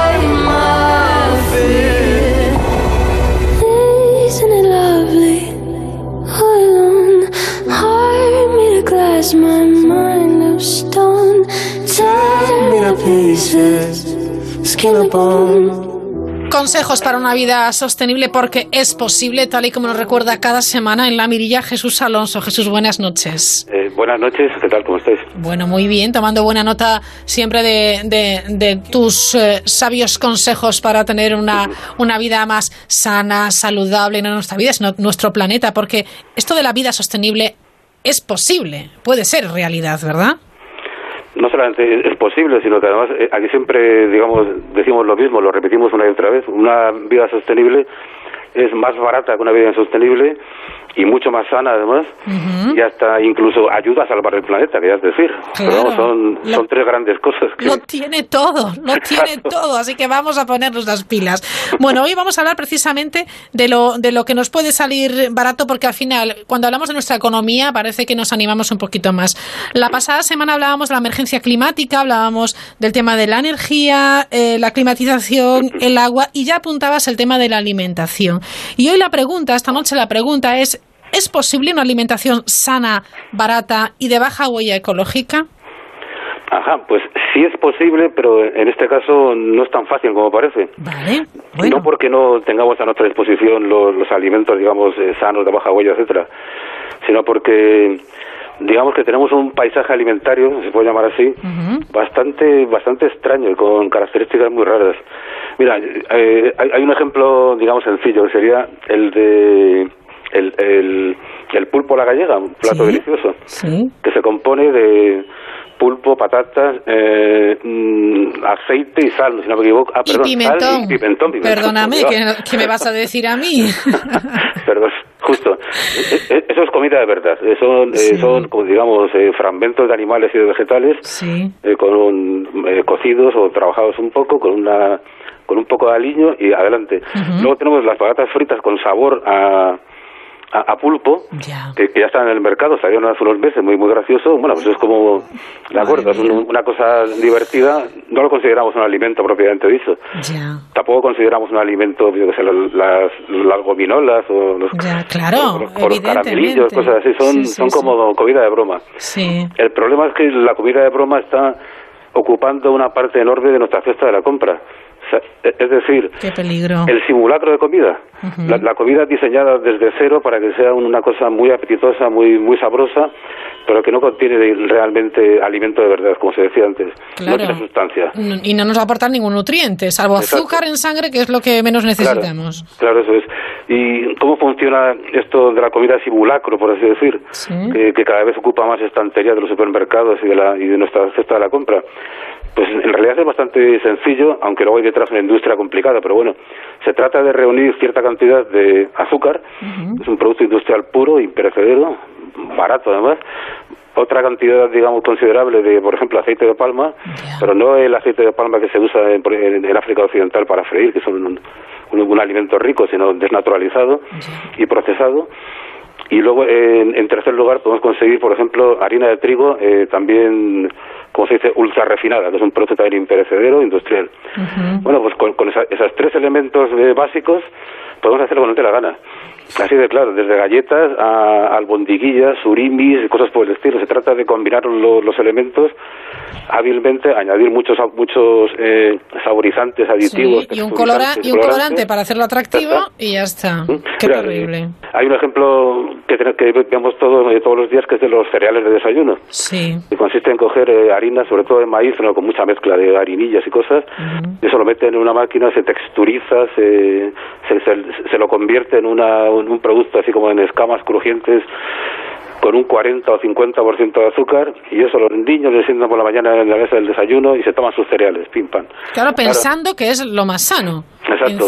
Y, por desgracia el niño a lo mejor se, va al colegio con 50 gramos de azúcar en el cuerpo, pero vamos, así tal cual, y eso no, no, es sano. Entonces, esta comida, digamos, eh, de, de simulacro, eh, Mm, multiprocesada, etcétera, por desgracia está ocupando una parte muy importante de nuestra mesa y está arrinconando a lo que sería la manera tradicional de comer, que es la, la única, digamos, interesante, es comprar alimentos frescos y cocinarlos y, y, consumirlos después. Claro, alimentos frescos, la huerta de toda la vida, los potajes de toda la vida, volver, como decías también la pasada semana, a esa comida tradicional, ¿no? De cuchara. Sí, por supuesto. En realidad, esto es eh, inventar el, Mediterráneo. Aquí tenemos un, hemos hecho una, una pequeña invención que se llamaría la cocina de los nietos. La cocina de los nietos, ya. Claro, que se entiende perfectamente. es la cocina de la abuela, pero con quinoa y con otras cosillas modernas que está muy bien, está fantástico. O sea, añadir variedad a la dieta, no hay que rechazar nada. Pero utilizar el, viejo truco de 85% de vegetales y un 15% a lo mejor de productos animales. Y si quieres hacerte vegano, pues mucho mejor. Hay una cocina vegana española fabulosa, que si gazpachos, que si eh, potajes de, verduras, del pisto, etcétera, etcétera, 100% vegana. Que por cierto, no la veo yo en los restaurantes veganos, no sé por qué. pues es verdad. es, verdad. Sí, sí, sí, sí, sí. Bueno, hay que cambiar el chip, pero es verdad que a veces, y tú lo decías al inicio, que nos puede costar, y es, es casi una lucha titánica eh, cuando uno va a un supermercado que no se deje, a una tienda no se deje eh, seducir por esos alimentos atractivos a la vista, pero que luego a la hora de consumirlos no aportan absolutamente nada, sino todo lo contrario. Es eh, interesante también la reflexión sobre la emergencia climática que nos apuntabas ya la pasada semana en cuanto al consumo de carne, que a mí me parece fundamental y creo que la gente lo desconoce. Ah, es, cierto, sí. Si, ahora mismo en, España estamos en un, vamos, me vas a recordar algo así como 70 u 80 kilos de consumo de carne por persona y año. Y llegamos hace 20 años a casi 100 kilos, o sea, una cantidad considerable. también es verdad que veníamos de un consumo bajísimo. Hace medio siglo en España el consumo era de 20, 25 kilos. Todo el mundo ansiaba, digamos, el, filete eh, de ternera con patatas, etcétera. Pero digamos que nos pasamos un poco de, de la raya, ¡bumba! y llegamos a conseguir una cantidad de carne muy excesiva que luego se ha ido reduciendo poco a poco, eh, en paralelo con el consumo de leche. Llegamos a, a, niveles propios de Dinamarca hace como 15, 20 años, de 100 litros personas al año, y ahora hemos bajado bastante también. Pero si consiguiéramos llegar a un consumo de carne muy razonable, digamos del orden de 25 kilos al año, eh, eh, nuestra economía mejoraría mucho, nuestro bolsillo dejaría de, tener ese gran agujero que supone el gasto en, carne, nuestra salud también eh, mejoraría bastante y el planeta, que es lo curioso, reduciría muchísimo su, su carga, su presión, digamos, de emisiones de CO2 y de gases de efecto invernadero, porque digamos, eh, el ganado es una fuente inmensa, digamos, de, ese tipo de, emisión de gases de efecto invernadero, CO2, etc. Y producir un, un, filete de ternera, o sea, un kilo, digamos, de, carne de ternera emite algo así como 10, 10 o 12 veces más CO2 que una cantidad equivalente de alimento, pero de origen vegetal. Por ejemplo, cereales, legumbres, etcétera. Ajá. Qué diferencia. ¿Y qué hay, Jesús, de eh, la realidad o no de que la, la, comida más sana, la comida ecológica, es muchísimo más cara que la... Uh -uh. Sí, sí. ¿Qué te parece? has dado en, el super tema, y es cierto. aquí hay dos, dos, cuestiones. Tú dices, oh, sí, ve al mercado, compra alimentos vegetales ricos, sanos, y hacer posible ecológicos, que los hay. Y cocínalos, y te dicen, primero, no tengo dinero, segundo, no tengo tiempo. Claro, dices, es que para cocinar hace falta tiempo, etcétera Y los alimentos ecológicos estos, pues claro, el kilo de tomates a, no sé, cuatro euros cuarenta, ecológicos, eh, no tengo pasta como para comprar eso, no tengo dinero. Eh, compraré los normales que me salen por unos 30 euros el kilo. Eso es, cierto en parte, pero también no es, no es del todo verdad. Es verdad que si quieres eh, basar tu cesta de la compra en alimentos ecológicos con su etiqueta eh, de la hojita esta europea con las estrellitas, te va a costar más, más caro. Si el 100% de tu dieta fuera alimentos ecológicos, digamos, etiquetados, te saldría por un ojo de la cara, es cierto. Claro, la familia no podría permitírselo, ¿no? Claro. Pero también es cierto que podemos comprar simplemente comida fresca, o sea, comprar en, lugar de puré de patatas, que cuesta bastante más dinero en, igual cantidad, digamos, de... Claro, si no hace la comparativa te sale mucho más caro. Claro, pues comprar patatas y cocinarlas, que son 10 minutos, 15 minutos, es un, poco la idea, o sea, comprar comida fresca, ir, ir a, a un mercado, a la, a la eh, verdulería, comprar también muchas legumbres, una fuente de proteína fantástica, etcétera, y cocinar, pero con, con recetas sencillas, de las que se hacen solas. El cocido era un plato tan popular y tan típico porque se hacía solo. Evidentemente nadie puede hacer croquetas todos los días y tiene que trabajar. A veces es un poco la idea. Pero hay una cocina que se hace con, con rapidez, sencilla, también hay trucos, en fin, no sé, cocinar una vez a la semana, ese tipo de cosas. Y entonces combinando algunos trucos de cocina, cocina sencilla, con comprar alimentos frescos, no hace falta que sean ecológicos, pero frescos, ¿eh? verduras y mucha verdura y, y, mucha legumbre también sobre todo, yo creo que tenemos una alimentación muy sana y muy barata también. Se puede hacer. Aunque es cierto que por desgracia digamos que eh, el alimento ecológico de etiqueta sí es, caro. Caro bastante la verdad. Claro bueno ahí también si nos si, si, si de alguna manera se pudiera ayudar a bajar ese, ese precio bueno pues que las autoridades tomen alguna medida no se puede ah. premiar ese consumo pues es cierto y además hay hay una cuestión muy curiosa y es que en España hay un pacto que se ha firmado dos veces, por lo que sé, porque ah. el, último se firmó en febrero de este año. ¿Y qué pacto es ese? Es un pacto entre la industria alimentaria, la que produce estos estos alimentos eh, que, hablábamos, digamos, eh, tan industrializados como por ejemplo cereales de desayuno, eh, de ese tipo de galleterías, de bollería industrial, etcétera, etcétera. Un pacto entre la industria y el gobierno para reducir el contenido en azúcar, sal y, grasas trans, si no me equivoco, de, sus alimentos, el 10% en 4 o 5 años. Además es muy curioso porque la industria tiene que hacerlo todo a la vez, porque si un solo industrial, digamos, se desmarca y sigue fabricando cosas con mucho azúcar, dicho así, pues tendría una ventaja comparativa. Hasta, hasta ese punto estamos, digamos, enganchados al azúcar, así como población en general. Parece mentira, la verdad. Y ese pacto no se ha hecho por, por nada, simplemente porque el Ministerio de Sanidad lo ha exigido. Es decir, esta comida eh, industrializada está, está produciendo graves daños a la salud de la población. Cada vez más ingresos hospitalarios, hay mucha diabetes, por ejemplo, ese tipo de cosas y otros elementos peores. Entonces, volviendo a tu pregunta, me has enviado por los cerros de Úbeda, eh, yo creo que se podría sacar dinero, digamos, de la comida esta industrializada y potencialmente dañina para la salud y enviarla a la comida, digamos, más sana y más ecológica, no sé si ecológica, pero más sana, para subvencionar un poco la, una cesta de la compra sostenible. No sé cómo se podría hacer. En, bueno, difícil, difícil seguro que no es, pero quiero decir, si tú tienes una partida para, eh, bueno, pues ayudar a que estas industrias bajen el consumo o el ingrediente del azúcar, eh, tal, tal, tal, pues también tendrás una partida para fomentar el consumo, pues, de legumbres, de verduras, de fruta, todo fresco, que es de nuestra huerta y además nosotros tenemos una huerta en España maravillosa. Bueno, sí, además de hecho eh, se está tanteando, apenas ha conseguido, ha habido algunos amagos, digamos, de colocar eh, un impuesto al contenido de azúcar, por ejemplo, de los refrescos. Sí, que ha habido un lío político terrorífico, pero parece ser la idea era sencilla, pues un, un impuesto, digamos, al, contenido de azúcar de, de, los refrescos, que sería un, montón de dinero al año, la verdad, porque... Claro. Pero claro, ha habido una gran resistencia, no es fácil de implantar eso, en fin, ya sabes y otro tipo de impuestos, incluso al contenido en grasas, etcétera. Eso podría funcionar y que ese dinero se canalizara, digamos, a favorecer la compra de alimentos sanos. Es una idea, pero será difícil de. Difícil porque efectivamente, como en todo, hay muchos intereses y eh, no se puede contentar a todo el mundo, pero habrá que tomar decisiones. Sí, eh, parece ser que, por ejemplo, que en México un impuesto al, azúcar de las bebidas azucaradas, perdón, de las bebidas carbónicas, etcétera, ha conseguido una cierta reducción del consumo y ha aportado recursos al Estado, en fin. Sí, pues hay, muchas cosas ahí. Como el tabaco, que ha ido eh, creciendo la, la ¿no? El, precio del tabaco y se, Ha, se ha conseguido, bueno, pues que, se fume menos, ¿no? Es cierto, sí. O sea, digamos que si la sociedad dice esto no puede ser, hay que cambiar, pues eh, al final acabamos cambiando. Y la alimentación todavía estamos en mantillas, todavía, bueno, hay pensamos que, que todo va viento en poco, la verdad es que tenemos tenemos serios problemas ahora mismo en, la alimentación.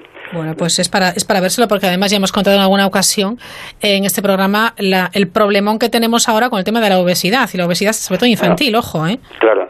Pero es que es tremendo porque si te fijas en el, día a día de un, un niño español de 4 o 5 años, aparte de, del gran tazón de cereales de desayuno, luego, eh, eh, ¿cómo se llama esto? Eh, las, las chucherías que, que devora la bollería industrial, etcétera, bollería industrial, etcétera, etcétera, y luego a lo mejor en su casa pues no hay mucho tiempo para cocinar, etcétera, todo el mundo está muy, muy atareados, tenemos muchas horas, digamos, para, para trabajar. Pero bueno, no puede ser que no sea compatible la vida moderna con la, la vida sostenible.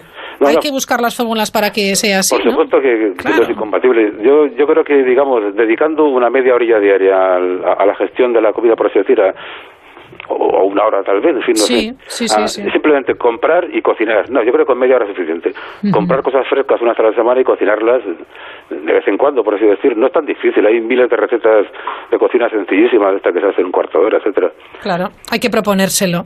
Claro. Bueno, pues eh, Jesús, hemos hablado a lo largo del verano de los plásticos, eh, hemos hablado de, las ciudades y los coches, hemos hablado de los nuevos vehículos, hemos hablado de la emergencia climática y por último hemos hablado y hemos apostado apostamos por esa alimentación sana, barata y de baja huella ecológica. Yo creo que creo no, espero y creo seguro que los oyentes han tomado buena nota. Os pueden seguir además en vuestra página web Vida Sostenible, que tenéis muchas ideas y muchos estudios muy interesantes. Así que gracias por habernos acompañado un verano más y, enhorabuena por vuestro trabajo, ¿vale Jesús? Muy bien, eh, gracias eh, a vosotros. Un abrazo, adiós. Hasta luego, adiós.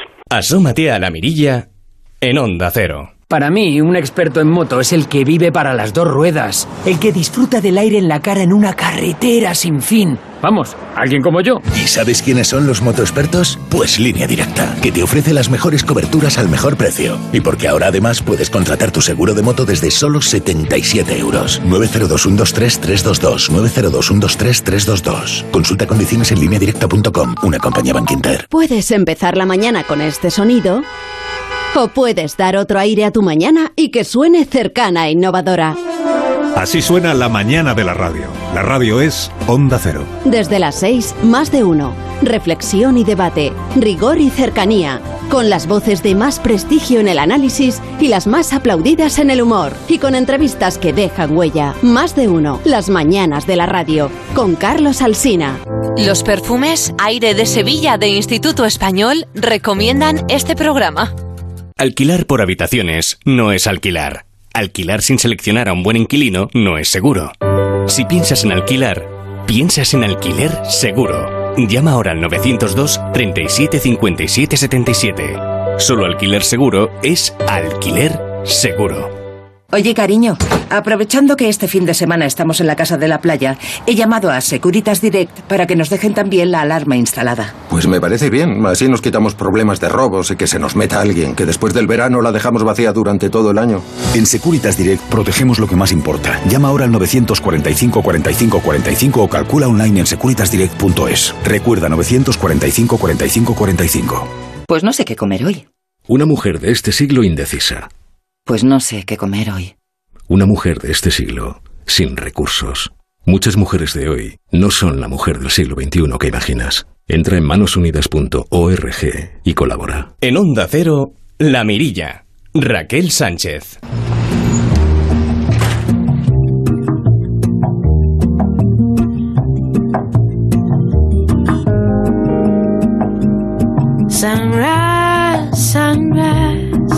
Looks like morning in your eyes, but the clock's held 9:15 full hours.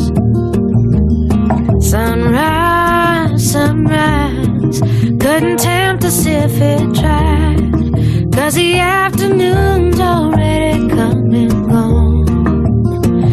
And I said,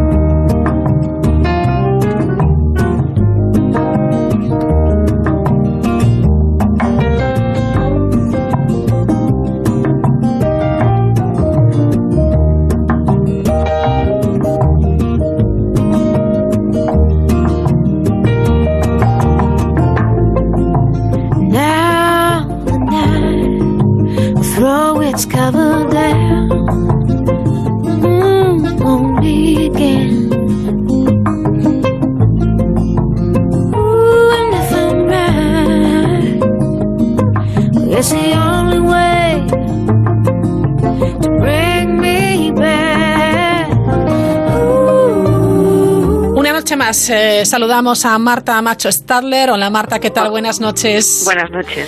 Eh, estamos en el Departamento de Matemáticas de la Facultad de Ciencias y Tecnología de la Universidad del País Vasco. Marta, como saben, es matemática, es profe y es, bueno, pues una de las artífices de Mujeres con Ciencia. Y de eso tratamos durante todas estas semanas eh, de verano en este programa de La Mirilla, de dar visibilidad a esas mujeres y de seguir haciéndolo, porque hoy en día también esta lucha continúa, Marta. Pues sí, la verdad tenemos un poco el espejismo de la igualdad y hemos mejorado mucho, pero queda muchísimo, ¿eh? muchísimo por hacer. Así que gracias por dejarnos este huequito para, para que las conozcan. Es un placer. Científicas mirando al cielo, como nos anunciabas la, pasada semana, eh, cuéntanos, porque me, me, apasiona este tema también. Sí, la astronomía ha sido un campo muy feminizado siempre, porque a quién le impiden eh, mirar al cielo si quiere, ¿no? Así que las mujeres han mirado mucho al cielo y además han sido muy muchos personajes secundarios eh, precisamente ayudando a muchos científicos que tenían sus aparatos astronómicos en sus casas. Así que ha habido muchas mujeres que han contribuido a la astronomía. Claro. La primera de ellas nos vamos hasta el año 1925, que es cuando nació en Reno, Estados Unidos, Nancy Roman. Sí, esta mujer es una astrónoma que en realidad sacrificó su pasión por la astronomía por ser gestora, pero gestora en astronomía. Y consiguió muchas cosas. Es de hecho la madre del Hubble. De, Caray, ¿eh? Sin ella el Hubble no, no existiría. Pues esta mujer eh, se apasionó por la astronomía porque vivía en una zona poco iluminada, en las afueras de la ciudad, en Reno, y desde allí podía ver las estrellas todas las noches, ¿no? Y le fascinaban. Y era tan resuelta, fíjate, que con 11 añitos eh, formó un pequeño club de astronomía con sus amiguitas. ¿Con 11 Y- años? con 11 añitos. Y allí se reunían para aprender eh, entre todas de las constelaciones y el universo, ¿no? Sí. Y bueno, pues con esta resolución que parece que tenía ya desde bien pequeña, pues fíjate que cuando iba al instituto, eh, pues le dijo a su a su profe, a uno de sus tutores, que prefería a lo mejor en vez de estudiar latín, ¿por qué no le permitían hacer un curso de álgebra? Que ella sabía que las matemáticas eran muy importantes para observar el cielo, ¿no? Y, y comenta ella en una entrevista que le miró de arriba abajo y le dijo, ¿y por qué una señorita iba a elegir matemáticas en vez de latín, no? Vaya. Pero bueno, en esa época todavía parece que la, la Sí, ciencia no, sí, no, sí, no- no les dejaban mucho las chicas, pero estoy segura que si no le dejó cursar el- ese curso de álgebra, de alguna manera ella se arreglaría para estudiarla. Bueno, se graduó en astronomía en el año 1946 y se doctoró tres años más tarde en esa misma especialidad y estuvo trabajando eh, pues durante una temporada en el observatorio de Yerkes y en el laboratorio de investigaciones naval de Estados Unidos, ¿no? Y luego ya en el 59 pasó a trabajar en la NASA hace ya 60 años. Sí. Y bueno, fue, un- como te he dicho, una de las primeras mujeres ejecutivas en la NASA. Mm, sacrificó un poco esa labor que podía haber hecho de observadora de estrellas por intentar organizar cosas, ¿no? Y dedicó toda su vida, de hecho, a recorrer su país eh, hablando con astrónomas y astrónomas para saber qué necesitaban, qué querían investigar Qué y, para, bueno, y para intentar ayudarles, ¿no? Claro. En esas investigaciones. Y de hecho, eh, pues ella planificó desde el momento cero la misión del telescopio Hubble, Sí. un, que, que fue el primer gran telescopio óptico que se puso en órbita. Este era un dispositivo en aquel momento pues que era muy caro de poner, bueno, como todos esos dispositivos claro. también hoy en día, ¿no? Pero era muy cabo, muy caro de llevar a cabo y entonces, bueno, pues había mucha gente que estaba en contra de aquello. Eh, fue planteado ya en el año 1946 por un astrónomo, por Lila Lyman Spitzer, pero bueno, pues eh, parece que por su alto coste y pensando que sus posibilidades no eran muy reales, pues se quedó allí, ¿no? Así que Ya. Nancy Roman tenía un larguísimo trabajo para que aquello naciera. Y pues formó un comité de personas expertas, eh, muchos de ellos ingenieros también de la NASA, y como he comentado antes, pues qué queréis, qué necesitáis, cómo se puede hacer. Eh, organizó el, el eso, el, el entrevistar a personas, ponerlas en contacto, actuar de intermediaria. O sea, tenía una habilidad para, para esto, para negociar, Sí, para sí. escuchar, para tomar nota y, y- y ser sobre todo después, bueno, ejecutar, ¿no? Que es lo importante. Sí, es- esto eh, hay que valorarlo en lo que tiene, porque a veces parece que este tipo de trabajos pues no se tienen muy en cuenta, pero sin alguien que dirija la orquesta, digamos, Claro, es es muy difícil que las. Que, que las cosas funcionen, ¿no? Así que, que bueno, pues eh, eh, en eso andaba y, y decía, fíjate, que eh, el éxito de su carrera, en una entrevista lo comentaba, había sido la habilidad de hablar y escribir bien y con fluidez. Sí, sí, sí. Es decir, ella valoraba sus dotes esa como gran negociadora, ¿no? Ajá. Pues porque tenía muchas personas con las que hablar, no solo con científicas y científicos, con ingenieros e ingenieras, sino con políticos y políticas Claro. que tenían que, que poner dinero para que ello funcionara, ¿no? Y también con, con público en general, porque gran parte, a lo mejor, de que eso se llevara a cabo era despertar el interés entre el, el gran público, ¿no? Para que también pues defendieran esa causa. Y, y ella dice, bueno, que tuvo una gran perseverancia y además una cierta cantidad de suerte, ¿no? Así que humilde también. Qué en su- humilde, Nancy Roman, sí, en sus éxitos. Y, y bueno, pues eh, además de todo de todo ese trabajo y de que ella es la madre del Hubble, como como he comentado, Sí. mm, bueno, tuvo que lidiar en el momento que le tocó, pues eh, eh, estar en un mundo muy masculinizado en el que muchas veces pues se encontró pues como con aquel profe, ¿no? Que no quería que Sí. hiciera un curso de álgebra. Y comenta que su primer apoyo en en una entrevista eh, que su primer apoyo lo recibió en su primer año de universidad y dice que un director del departamento de física le dijo textualmente, ¿eh? Normalmente intento disuadir a las mujeres de que se gradúen en física, pero quizá tú puedas hacerlo. Así que ese fue un apoyo, fíjate. Bueno, está bien. Menudo apoyo, pero ya bueno. te digo, ya te digo. Así que como ella vivió aquello, pues, quizás eh, puedas hacerlo, dice. Sí, ella ella después cuando cuando ya se jubiló y seguía activa porque estas mujeres son todo unas todoterreno pues se dedicó también a intentar ayudar a, a niñas y a, a, chicas sobre todo a que se animaran a hacer ciencia y a disfrutar de ella no que la ciencia también es muy gratificante. Claro Hay que, que tra- sí. trabajar mucho, pero es muy gratificante. Fantástica, desde luego, Nancy Roman. Nos quedamos en Estados Unidos, si no me equivoco, para hablar de la eh, profesora de astronomía que guiaba, ojo, a los barcos balleneros. Sí. Qué bonito. Nos vamos un siglo más adelante. Ajá. Ella se llama María Mitchell Sí. y efectivamente nació eh, en un lugar y en una familia que le facilitó en cierto sentido las cosas, ¿no? Ella era de una familia cuáquera Sí. y ese tipo de, de familias defendían que chicas y chicos tenían que de- ser educadas de manera igual, así que las niñas allí podían estudiar. Fíjate, año 1818, ¿eh? Wow. donde las mujeres no tenían ninguna oportunidad de ningún tipo. Sí, sí, sí. Así que ella pudo estudiar en la escuela local y además también recibió formación por parte de su padre, porque en, en ese lugar donde nació, la industria que funcionaba era la industria ballenera. De allí salían los barcos balleneros para, para pescar y todo el, toda la comunidad vivía alrededor de esa pesca, ¿no? Y allí las estrellas eran muy importantes porque los barcos, todos los barcos pesqueros en particular, dependen de instrumentos astronómicos para orientarse y precisamente el padre era el que se encargaba de ajustar esos instrumentos que esos barcos tenían que estar eh, que tener siempre a su disposición bien ajustados para encontrar los, las zonas de pesca adecuadas ¿no? Ajá. y la niña le acompañaba Qué bueno. así que ella aprendió pues en primera persona de, de, de su padre ¿no?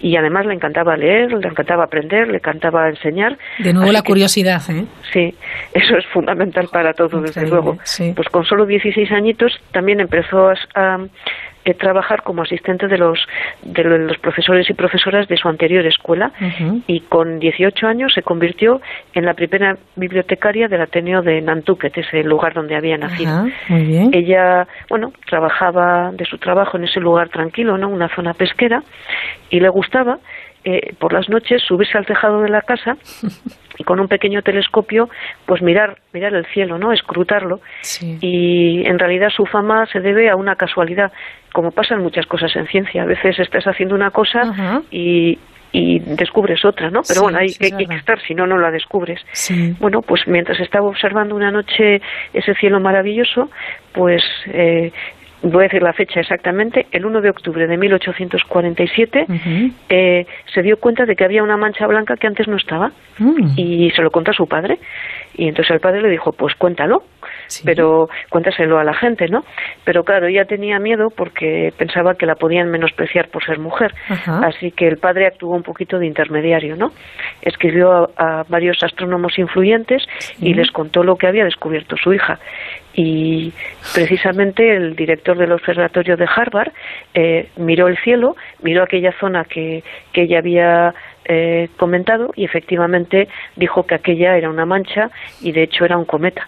Eh, fue el primer cometa descubierto por una mujer. Y le animaron para para bueno publicarlo Qué bueno. y menos mal que no se lo robaron a esta no se lo robaron a Eso te iba a decir. mujeres digo yo, ahora nos va a contar que se lo robaron. Sí, no, pues menos mal. lo observa un, un, un, un astrónomo profesional y a veces se lo apropian. Yo no digo que pensemos que no con mala voluntad, ¿no? Pero ya, al fin y al cabo ella era amateur, ¿no? Así Sí. que, pero bueno, aquí le animó todo el mundo y fíjate, le animaron para que escribiera a, al rey de Dinamarca, Ujú. eh, Frederick VI, que mm, había sido una persona muy aficionada a la astronomía y había ofrecido una medalla de oro a cualquier persona que descubriese un cometa. Aunque ya había fallecido, su sucesor, que era Cristiano VIII, Sí. continuaba con esas medallas. Ah, qué bien. Así que María Mitchell publicó su descubrimiento, eh, hizo unas pequeñas correcciones que, bueno, se había equivocado en alguna cosita, Sí, sí. y un año más tarde le llegó esa famosa medalla, con lo que ella, pues bueno, eh, empezó a ser un poquito famosa y, y, bueno, se la valoró en, en, en su medida y, por ejemplo, entró a formar parte de la Academia Estadounidense de Artes y las Ciencias y mientras seguía pues eh, trabajando, elaborando calendarios náuticos y, bueno, pues em, con los movimientos de las estrellas, etcétera, siempre pensando en guiar a los barcos, pues eh, fue contratado unos años más tarde por Matthew Vassar, que es un hombre que creó el Vassar College, eh, un colegio solamente, bueno, el college eh, significa son universidades para mujeres, ¿no? este hombre creó este college precisamente para que mujeres que no podían entrar a estudiar a universidades usuales, digamos, pues pudieran, estudiar, ¿no? Bueno, para mujeres eh, con dinero, pero bueno, por lo menos alguna podía estudiar. Se van abriendo algunas puertas, sí. Eso es. Y la contrataron allí por sus habilidades científicas y porque era un modelo a imitar para aquellas mujeres, ¿no? y, tiene gracia porque la llevaba de excursiones precisamente para observar eclipses, para observar el cielo y parece que alguno de los padres se quejaba porque sus niñas estaban muy tarde fuera. Y claro, ella decía, pero ¿cómo van a ver las estrellas si no es de noche, no? Claro. De vez en cuando nos tenemos que saltar la hora, la hora de ir a dormir. Qué bueno. Así que bueno, pues fantástica. una, una mujer extraordinaria que enseñó a muchas mujeres a mirar las estrellas. Bueno, nos queda alguna mujer extraordinaria de la que hablar, tres más, porque vamos a seguir con una astrónoma que se llama Misako. Koyoma, Koyoma, ¿no? Koyama, sí. Vale, sí, pues, perfecto. de nuevo una japonesa, que ya sabes que me gustan mucho estas historias de mujeres, bueno, extraordinarias. Esta nació en el año 1916 y en realidad no tuvo nunca formación, a pesar de que ha sido la observadora de manchas solares más grandes de toda la historia. Pero ah, sí, de manchas solares más importantes. Pero bueno, porque quería, ¿no? no podía dejar de observarlas, decía ella en alguna entrevista. Bueno, pues en una época en la que en Japón y en todo el mundo en realidad las niñas eh, estaban destinadas a casarse, ¿no? Y a tener hijos, eh, pues aunque no pudo realizar estudios superiores, mm, bueno, ella eh, pudo estudiar algo eh, por empeño de sus padres, ¿no?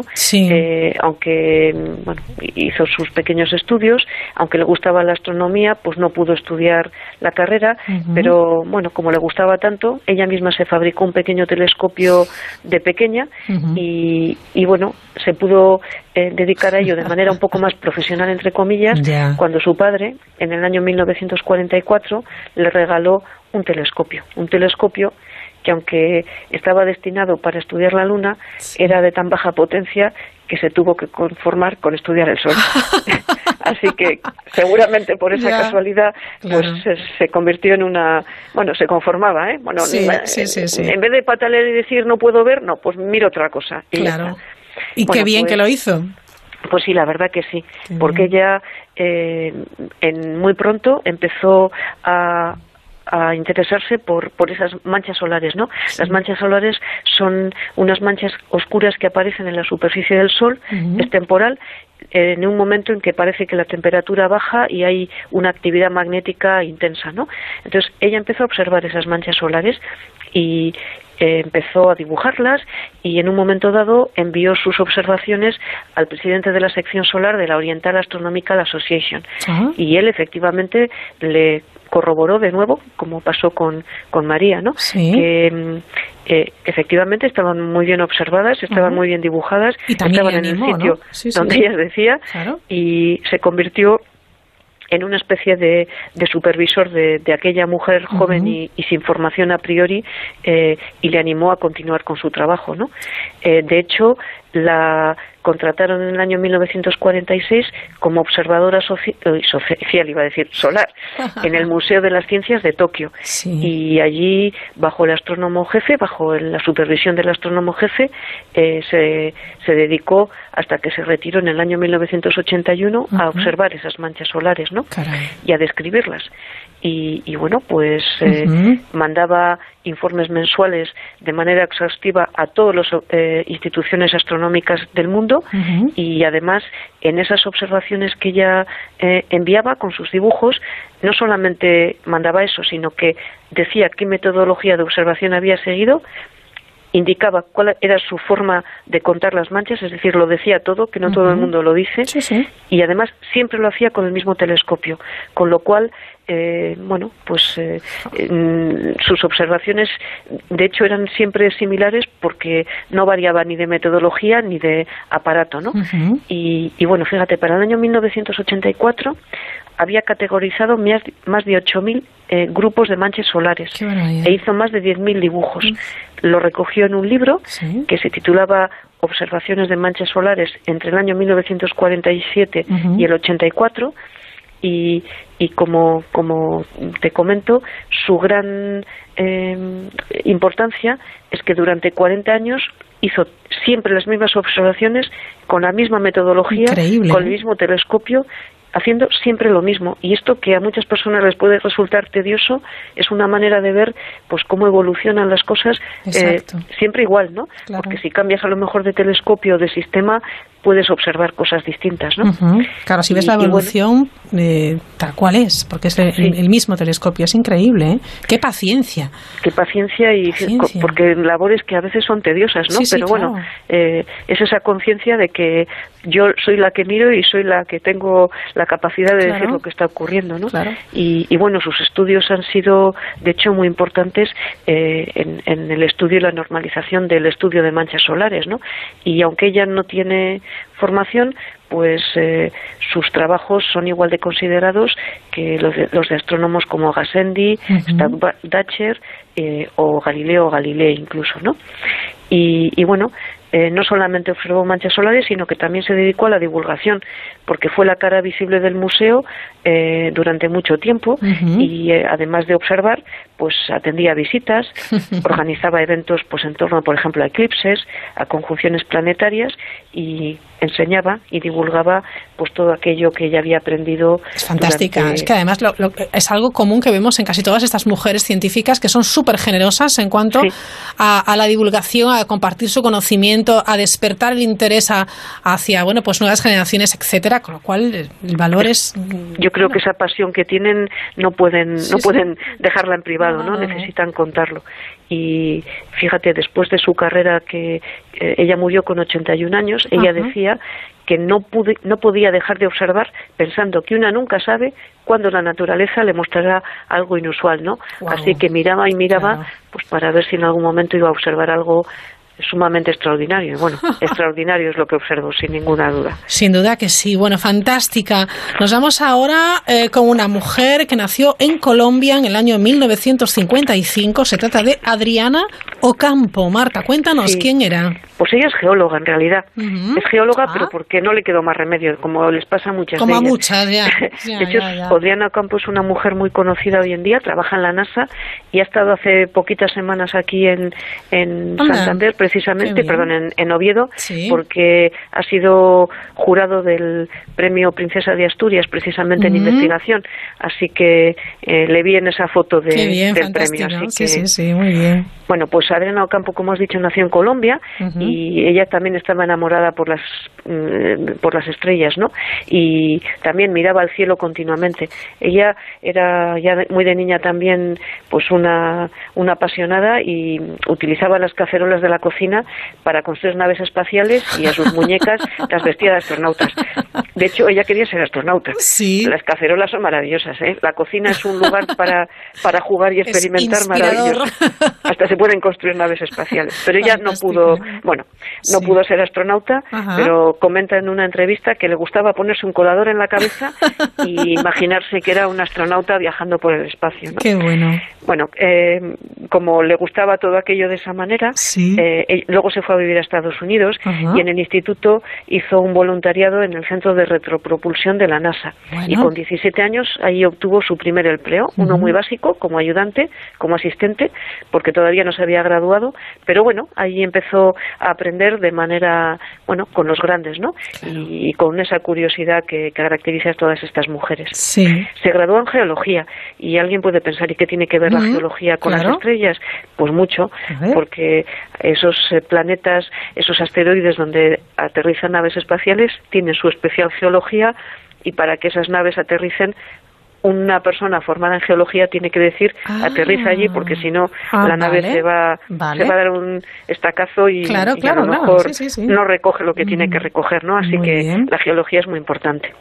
Bueno, hizo un, por- un posgrado en geología planetaria después de graduarse en ge- geología y luego hizo su tesis doctoral en, en la Universidad de Ámsterdam.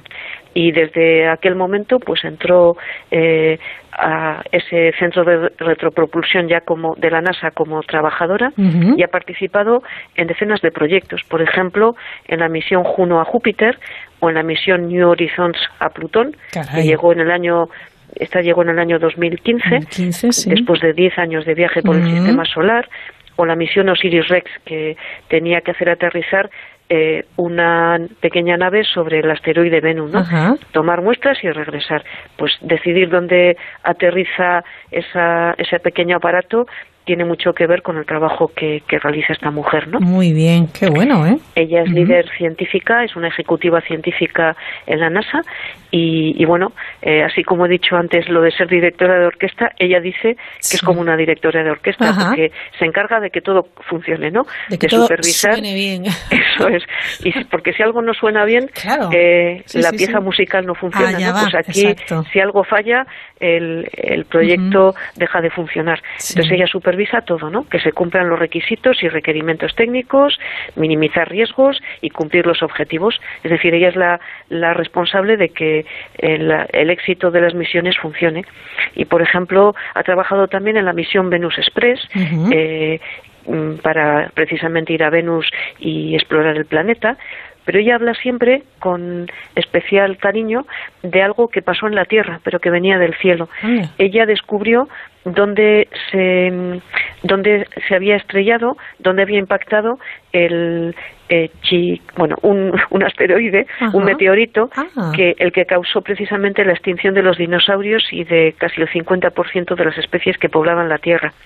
Ese, ese meteorito que cayó hizo un cráter de impacto, el Chicxulub, Sí. y ella averiguó dónde estaba ese cráter, era en la península de Yucatán, y ha liderado seis expediciones para explorar sobre el terreno ese cráter y los restos de ese evento, ¿no? Qué de ese bueno, evento ¿eh? que, que, bueno, nos ha ayudado también a conocer bueno. muchas cosas sobre la- el pasado de la Tierra, ¿no? Sí, sí, sí. Eh, es decir, algo que vino del cielo que, bueno, que lamentablemente pues acabó con los dinosaurios, ¿no?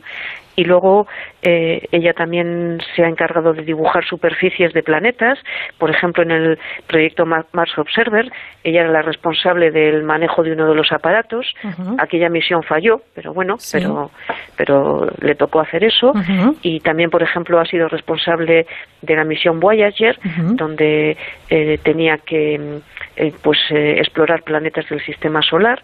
Eh, recordemos que nuestra tierra está muy dañada y, y lamentablemente y están en búsqueda de, de alguna tierra habitable no y, y, bueno, pues allí eh, estudiaron con sondas las efemérides de Saturno, los movimientos del planeta y, y, bueno, pues ese tipo de... de Vaya trabajo el de Adriana Ocampo. Que siguen ellos, sigue trabajando. Sí, es, bueno, en realidad es joven, nació en el año 1955 Sí, claro, sí, sí, y sí. ella sigue todavía en activo ¿eh? Y, y, bueno, bien. es una mujer que además es latinoamericana y eso yo creo que es muy importante el también tener a una mujer de un país pues eh, más pobre, ¿no? Como líder, ¿no? Eh. También puedes si, si te dan la oportunidad, ¿no? De, estudiar y, y bueno, yo creo que es muy importante, es mujer, es latinoamericana y trabaja en la NASA en proyectos de estos punteros, ¿no? Me encanta, que- me encanta. Fantástica. Bueno, vamos a finalizar lo hacemos. Qué detalle con una astrónoma gallega, Marta. Ya sabes, yo tengo predilección por Galicia, ¿eh? de verdad.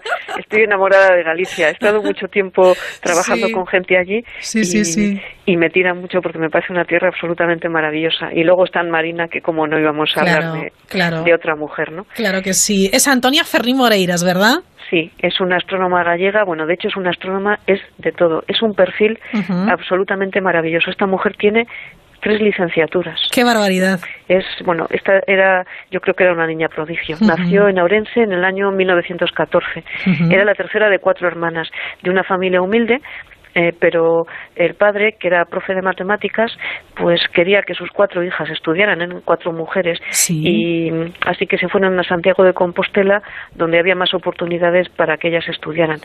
Eh, allí fue, eh, llegó Antonia con seis añitos, y, bueno, de hecho fue lo mejor que pudieron hacer, porque Antonia empezó a destacar desde muy pequeñita cursó el bachillerato de forma ejemplar, con todo matrículas, y empezó a estudiar química. ¿Por qué química? Pues porque era la única carrera de ciencias que, impartía la Facultad de Ciencias de la Universidad de Santiago de Compostela. Y empezó con 16 años. Hizo química por eso, porque solo había química. Sí, sí. Y gracias a matrículas gratuitas, a becas, eh, a que era una mujer inteligente y muy trabajadora, obtuvo esa licenciatura en el año 1935. Y al mismo tiempo consiguió su título de maestra nacional. Qué barbaridad. Y empezó a trabajar como profesora ayudante de física y matemáticas en la Facultad de Ciencias de la propia Universidad de Santiago de Compostela. Además, eh, trabajaba como ayudante interina en el Instituto Arzobispo Selmírez de Santiago y, mientras tanto, le quedaba tiempo para empezar la licenciatura de farmacia y empezar algunos cursos de ciencias exactas, que es como se llamaba en ese momento la carrera de matemáticas. En el año 40 conoció a Ramón María Ayer, muy conocido en, en Galicia bueno, y, en, el Estado español, porque fue el fundador y director del Observatorio Astronómico de la Universidad de Santiago de Compostela. Y con él empezó a aprender astronomía y, empezó eh, a colaborar eh, pues como ayudante, ¿no? Con una beca para poder realizar investigaciones en el observatorio con él de, tutor. Trabajaron juntos durante 20 años. Y, bueno, pues en el año 1950 se licenció en matemáticas por la Universidad Central de Madrid. Esta era su tercera licenciatura junto con su título de maestra nacional. ¿eh? Sí, sí, sí. Y bueno, sabía de todo esta mujer. Y tanto, no paró de estudiar en toda su vida, ¿eh? de la verdad de aprender, de, compartir. Qué, ganas, ¿verdad? Qué ganas de, saber con todas las dificultades que tenían. Exactamente, sí. Y, bueno, pues hizo su doctorado en astronomía en el año 1963 con una tesis dirigida precisamente por Ramón María Ayer y fue la primera tesis en astronomía defendida por una mujer en el Estado español. Y también la primera defendida en la Facultad de Ciencias de la Universidad de Santiago de Compostela. Y allí pues eh, en astronomía esta mujer que se le ve eh, en algunas fotografías con sus falditas pasaba un frío decía terrible no porque esas observaciones astronómicas en el observatorio con el frío que hará por las noches en me imagino en, En, esos observatorios debía pasar muchísimo frío la pobre. Y, y bueno pues eh, hizo trabajos sobre ocultaciones estelares, sobre medida de estrellas dobles y la determinación de pasos por dos verticales. Y, bueno, pues eh, allí siguió con sus observaciones, con sus clases, ocupó eh, cargos directivos, hizo de todo, trabajó desde luego, eh, bueno, seguramente no ganaría mucho dinero y necesitaba mantener a, a, sus a sus familiares y, y bueno, pues... Qué mujer, ¿eh? Ella ejerció de docente en la última parte de su vida en la Universidad Complutense de Madrid y, y, bueno, falleció en el año 2009 después de haber eh, estudiado mucho y bueno, pues eh, transmitido mucho sobre su ciencia y sobre sus investigaciones, eh, pues gracias a su generosidad, a su ahínco y, y a su capacidad de trabajo. ¿no? Antonia Ferri Moreiras es ella, qué, qué maravilla. Bueno, qué maravilla son todas las mujeres de las que nos has hablado, no solamente esta noche, sino durante todo, todas estas semanas de, la Merilla. Marta, son todas fabulosas. ¿eh? Sí, la verdad es que las mujeres trabajamos mucho, pero yo creo que estas, estas son extraordinarias y, bueno, hay que conocerlas y reconocer el trabajo y animarse a intentar ser un poquito como ellas, ¿no? Claro que, sí. Que para eso nos han abierto camino a las demás. Sí, sí, sí, y hay que, hay que ponerlo en valor y yo animo a todos los oyentes, como siempre hacemos cada noche, a, seguir, eh, bueno, pues aprendiendo de estas mujeres con conciencia de la mano de, Marta Macho Stadler y bueno, de todo un equipo que está detrás también para, para divulgar la Asociación de, Mujeres Investigadoras. Bueno, Marta, como cada un placer aprender, charlar contigo. Ha sido muy, muy enriquecedor y espero eh, que hayamos sido capaces de, bueno, poner en valor a estas mujeres y además eh, conseguir que otras que nos hayan estado escuchando, bueno, pues hayan eh, decidido dedicarse al mundo de, de, la ciencia, de las matemáticas, de la astronomía, de la medicina, de todo aquello que quieran, ¿verdad? Pues sí, o por lo menos que sepan que no hay nada que impida a ninguna mujer hacer lo que quiera, no hay nada que impida a priori. Luego las dificultades de la vida son las que son, ¿verdad? Pero, pero sí, animar a, a todas las niñas y los niños también, que los niños también necesitan muchos referentes femeninos, yo creo. Exacto, pues estoy contigo, Marta. Mil gracias y Vico Grande, ¿vale? A vosotras, muchas gracias. Hasta luego, adiós. Strongest taste, loudest drop, head is with the thought unlocked. Strongest taste, loudest drop, head is with the thought unlocked. La Mirilla, Onda Cero.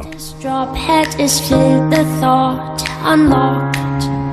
Strongest taste, loudest drop, head is filled. You'd be 13, I'd be 35. Going to find a place for us to hide. Be together but alone as the need for it has grown. You'd be 13, I'd be 30. Pues así llegamos a las 11, las 10 en Canarias. Llegan las noticias de nuestros compañeros de los servicios informativos de la Brújula. Nosotros volvemos mañana a la misma hora. Disfruten de esta noche de verano. Cha cha, cha cha, cha cha. Cha cha, cha cha. A cave or a shed, a car or a bed, a hole in the ground.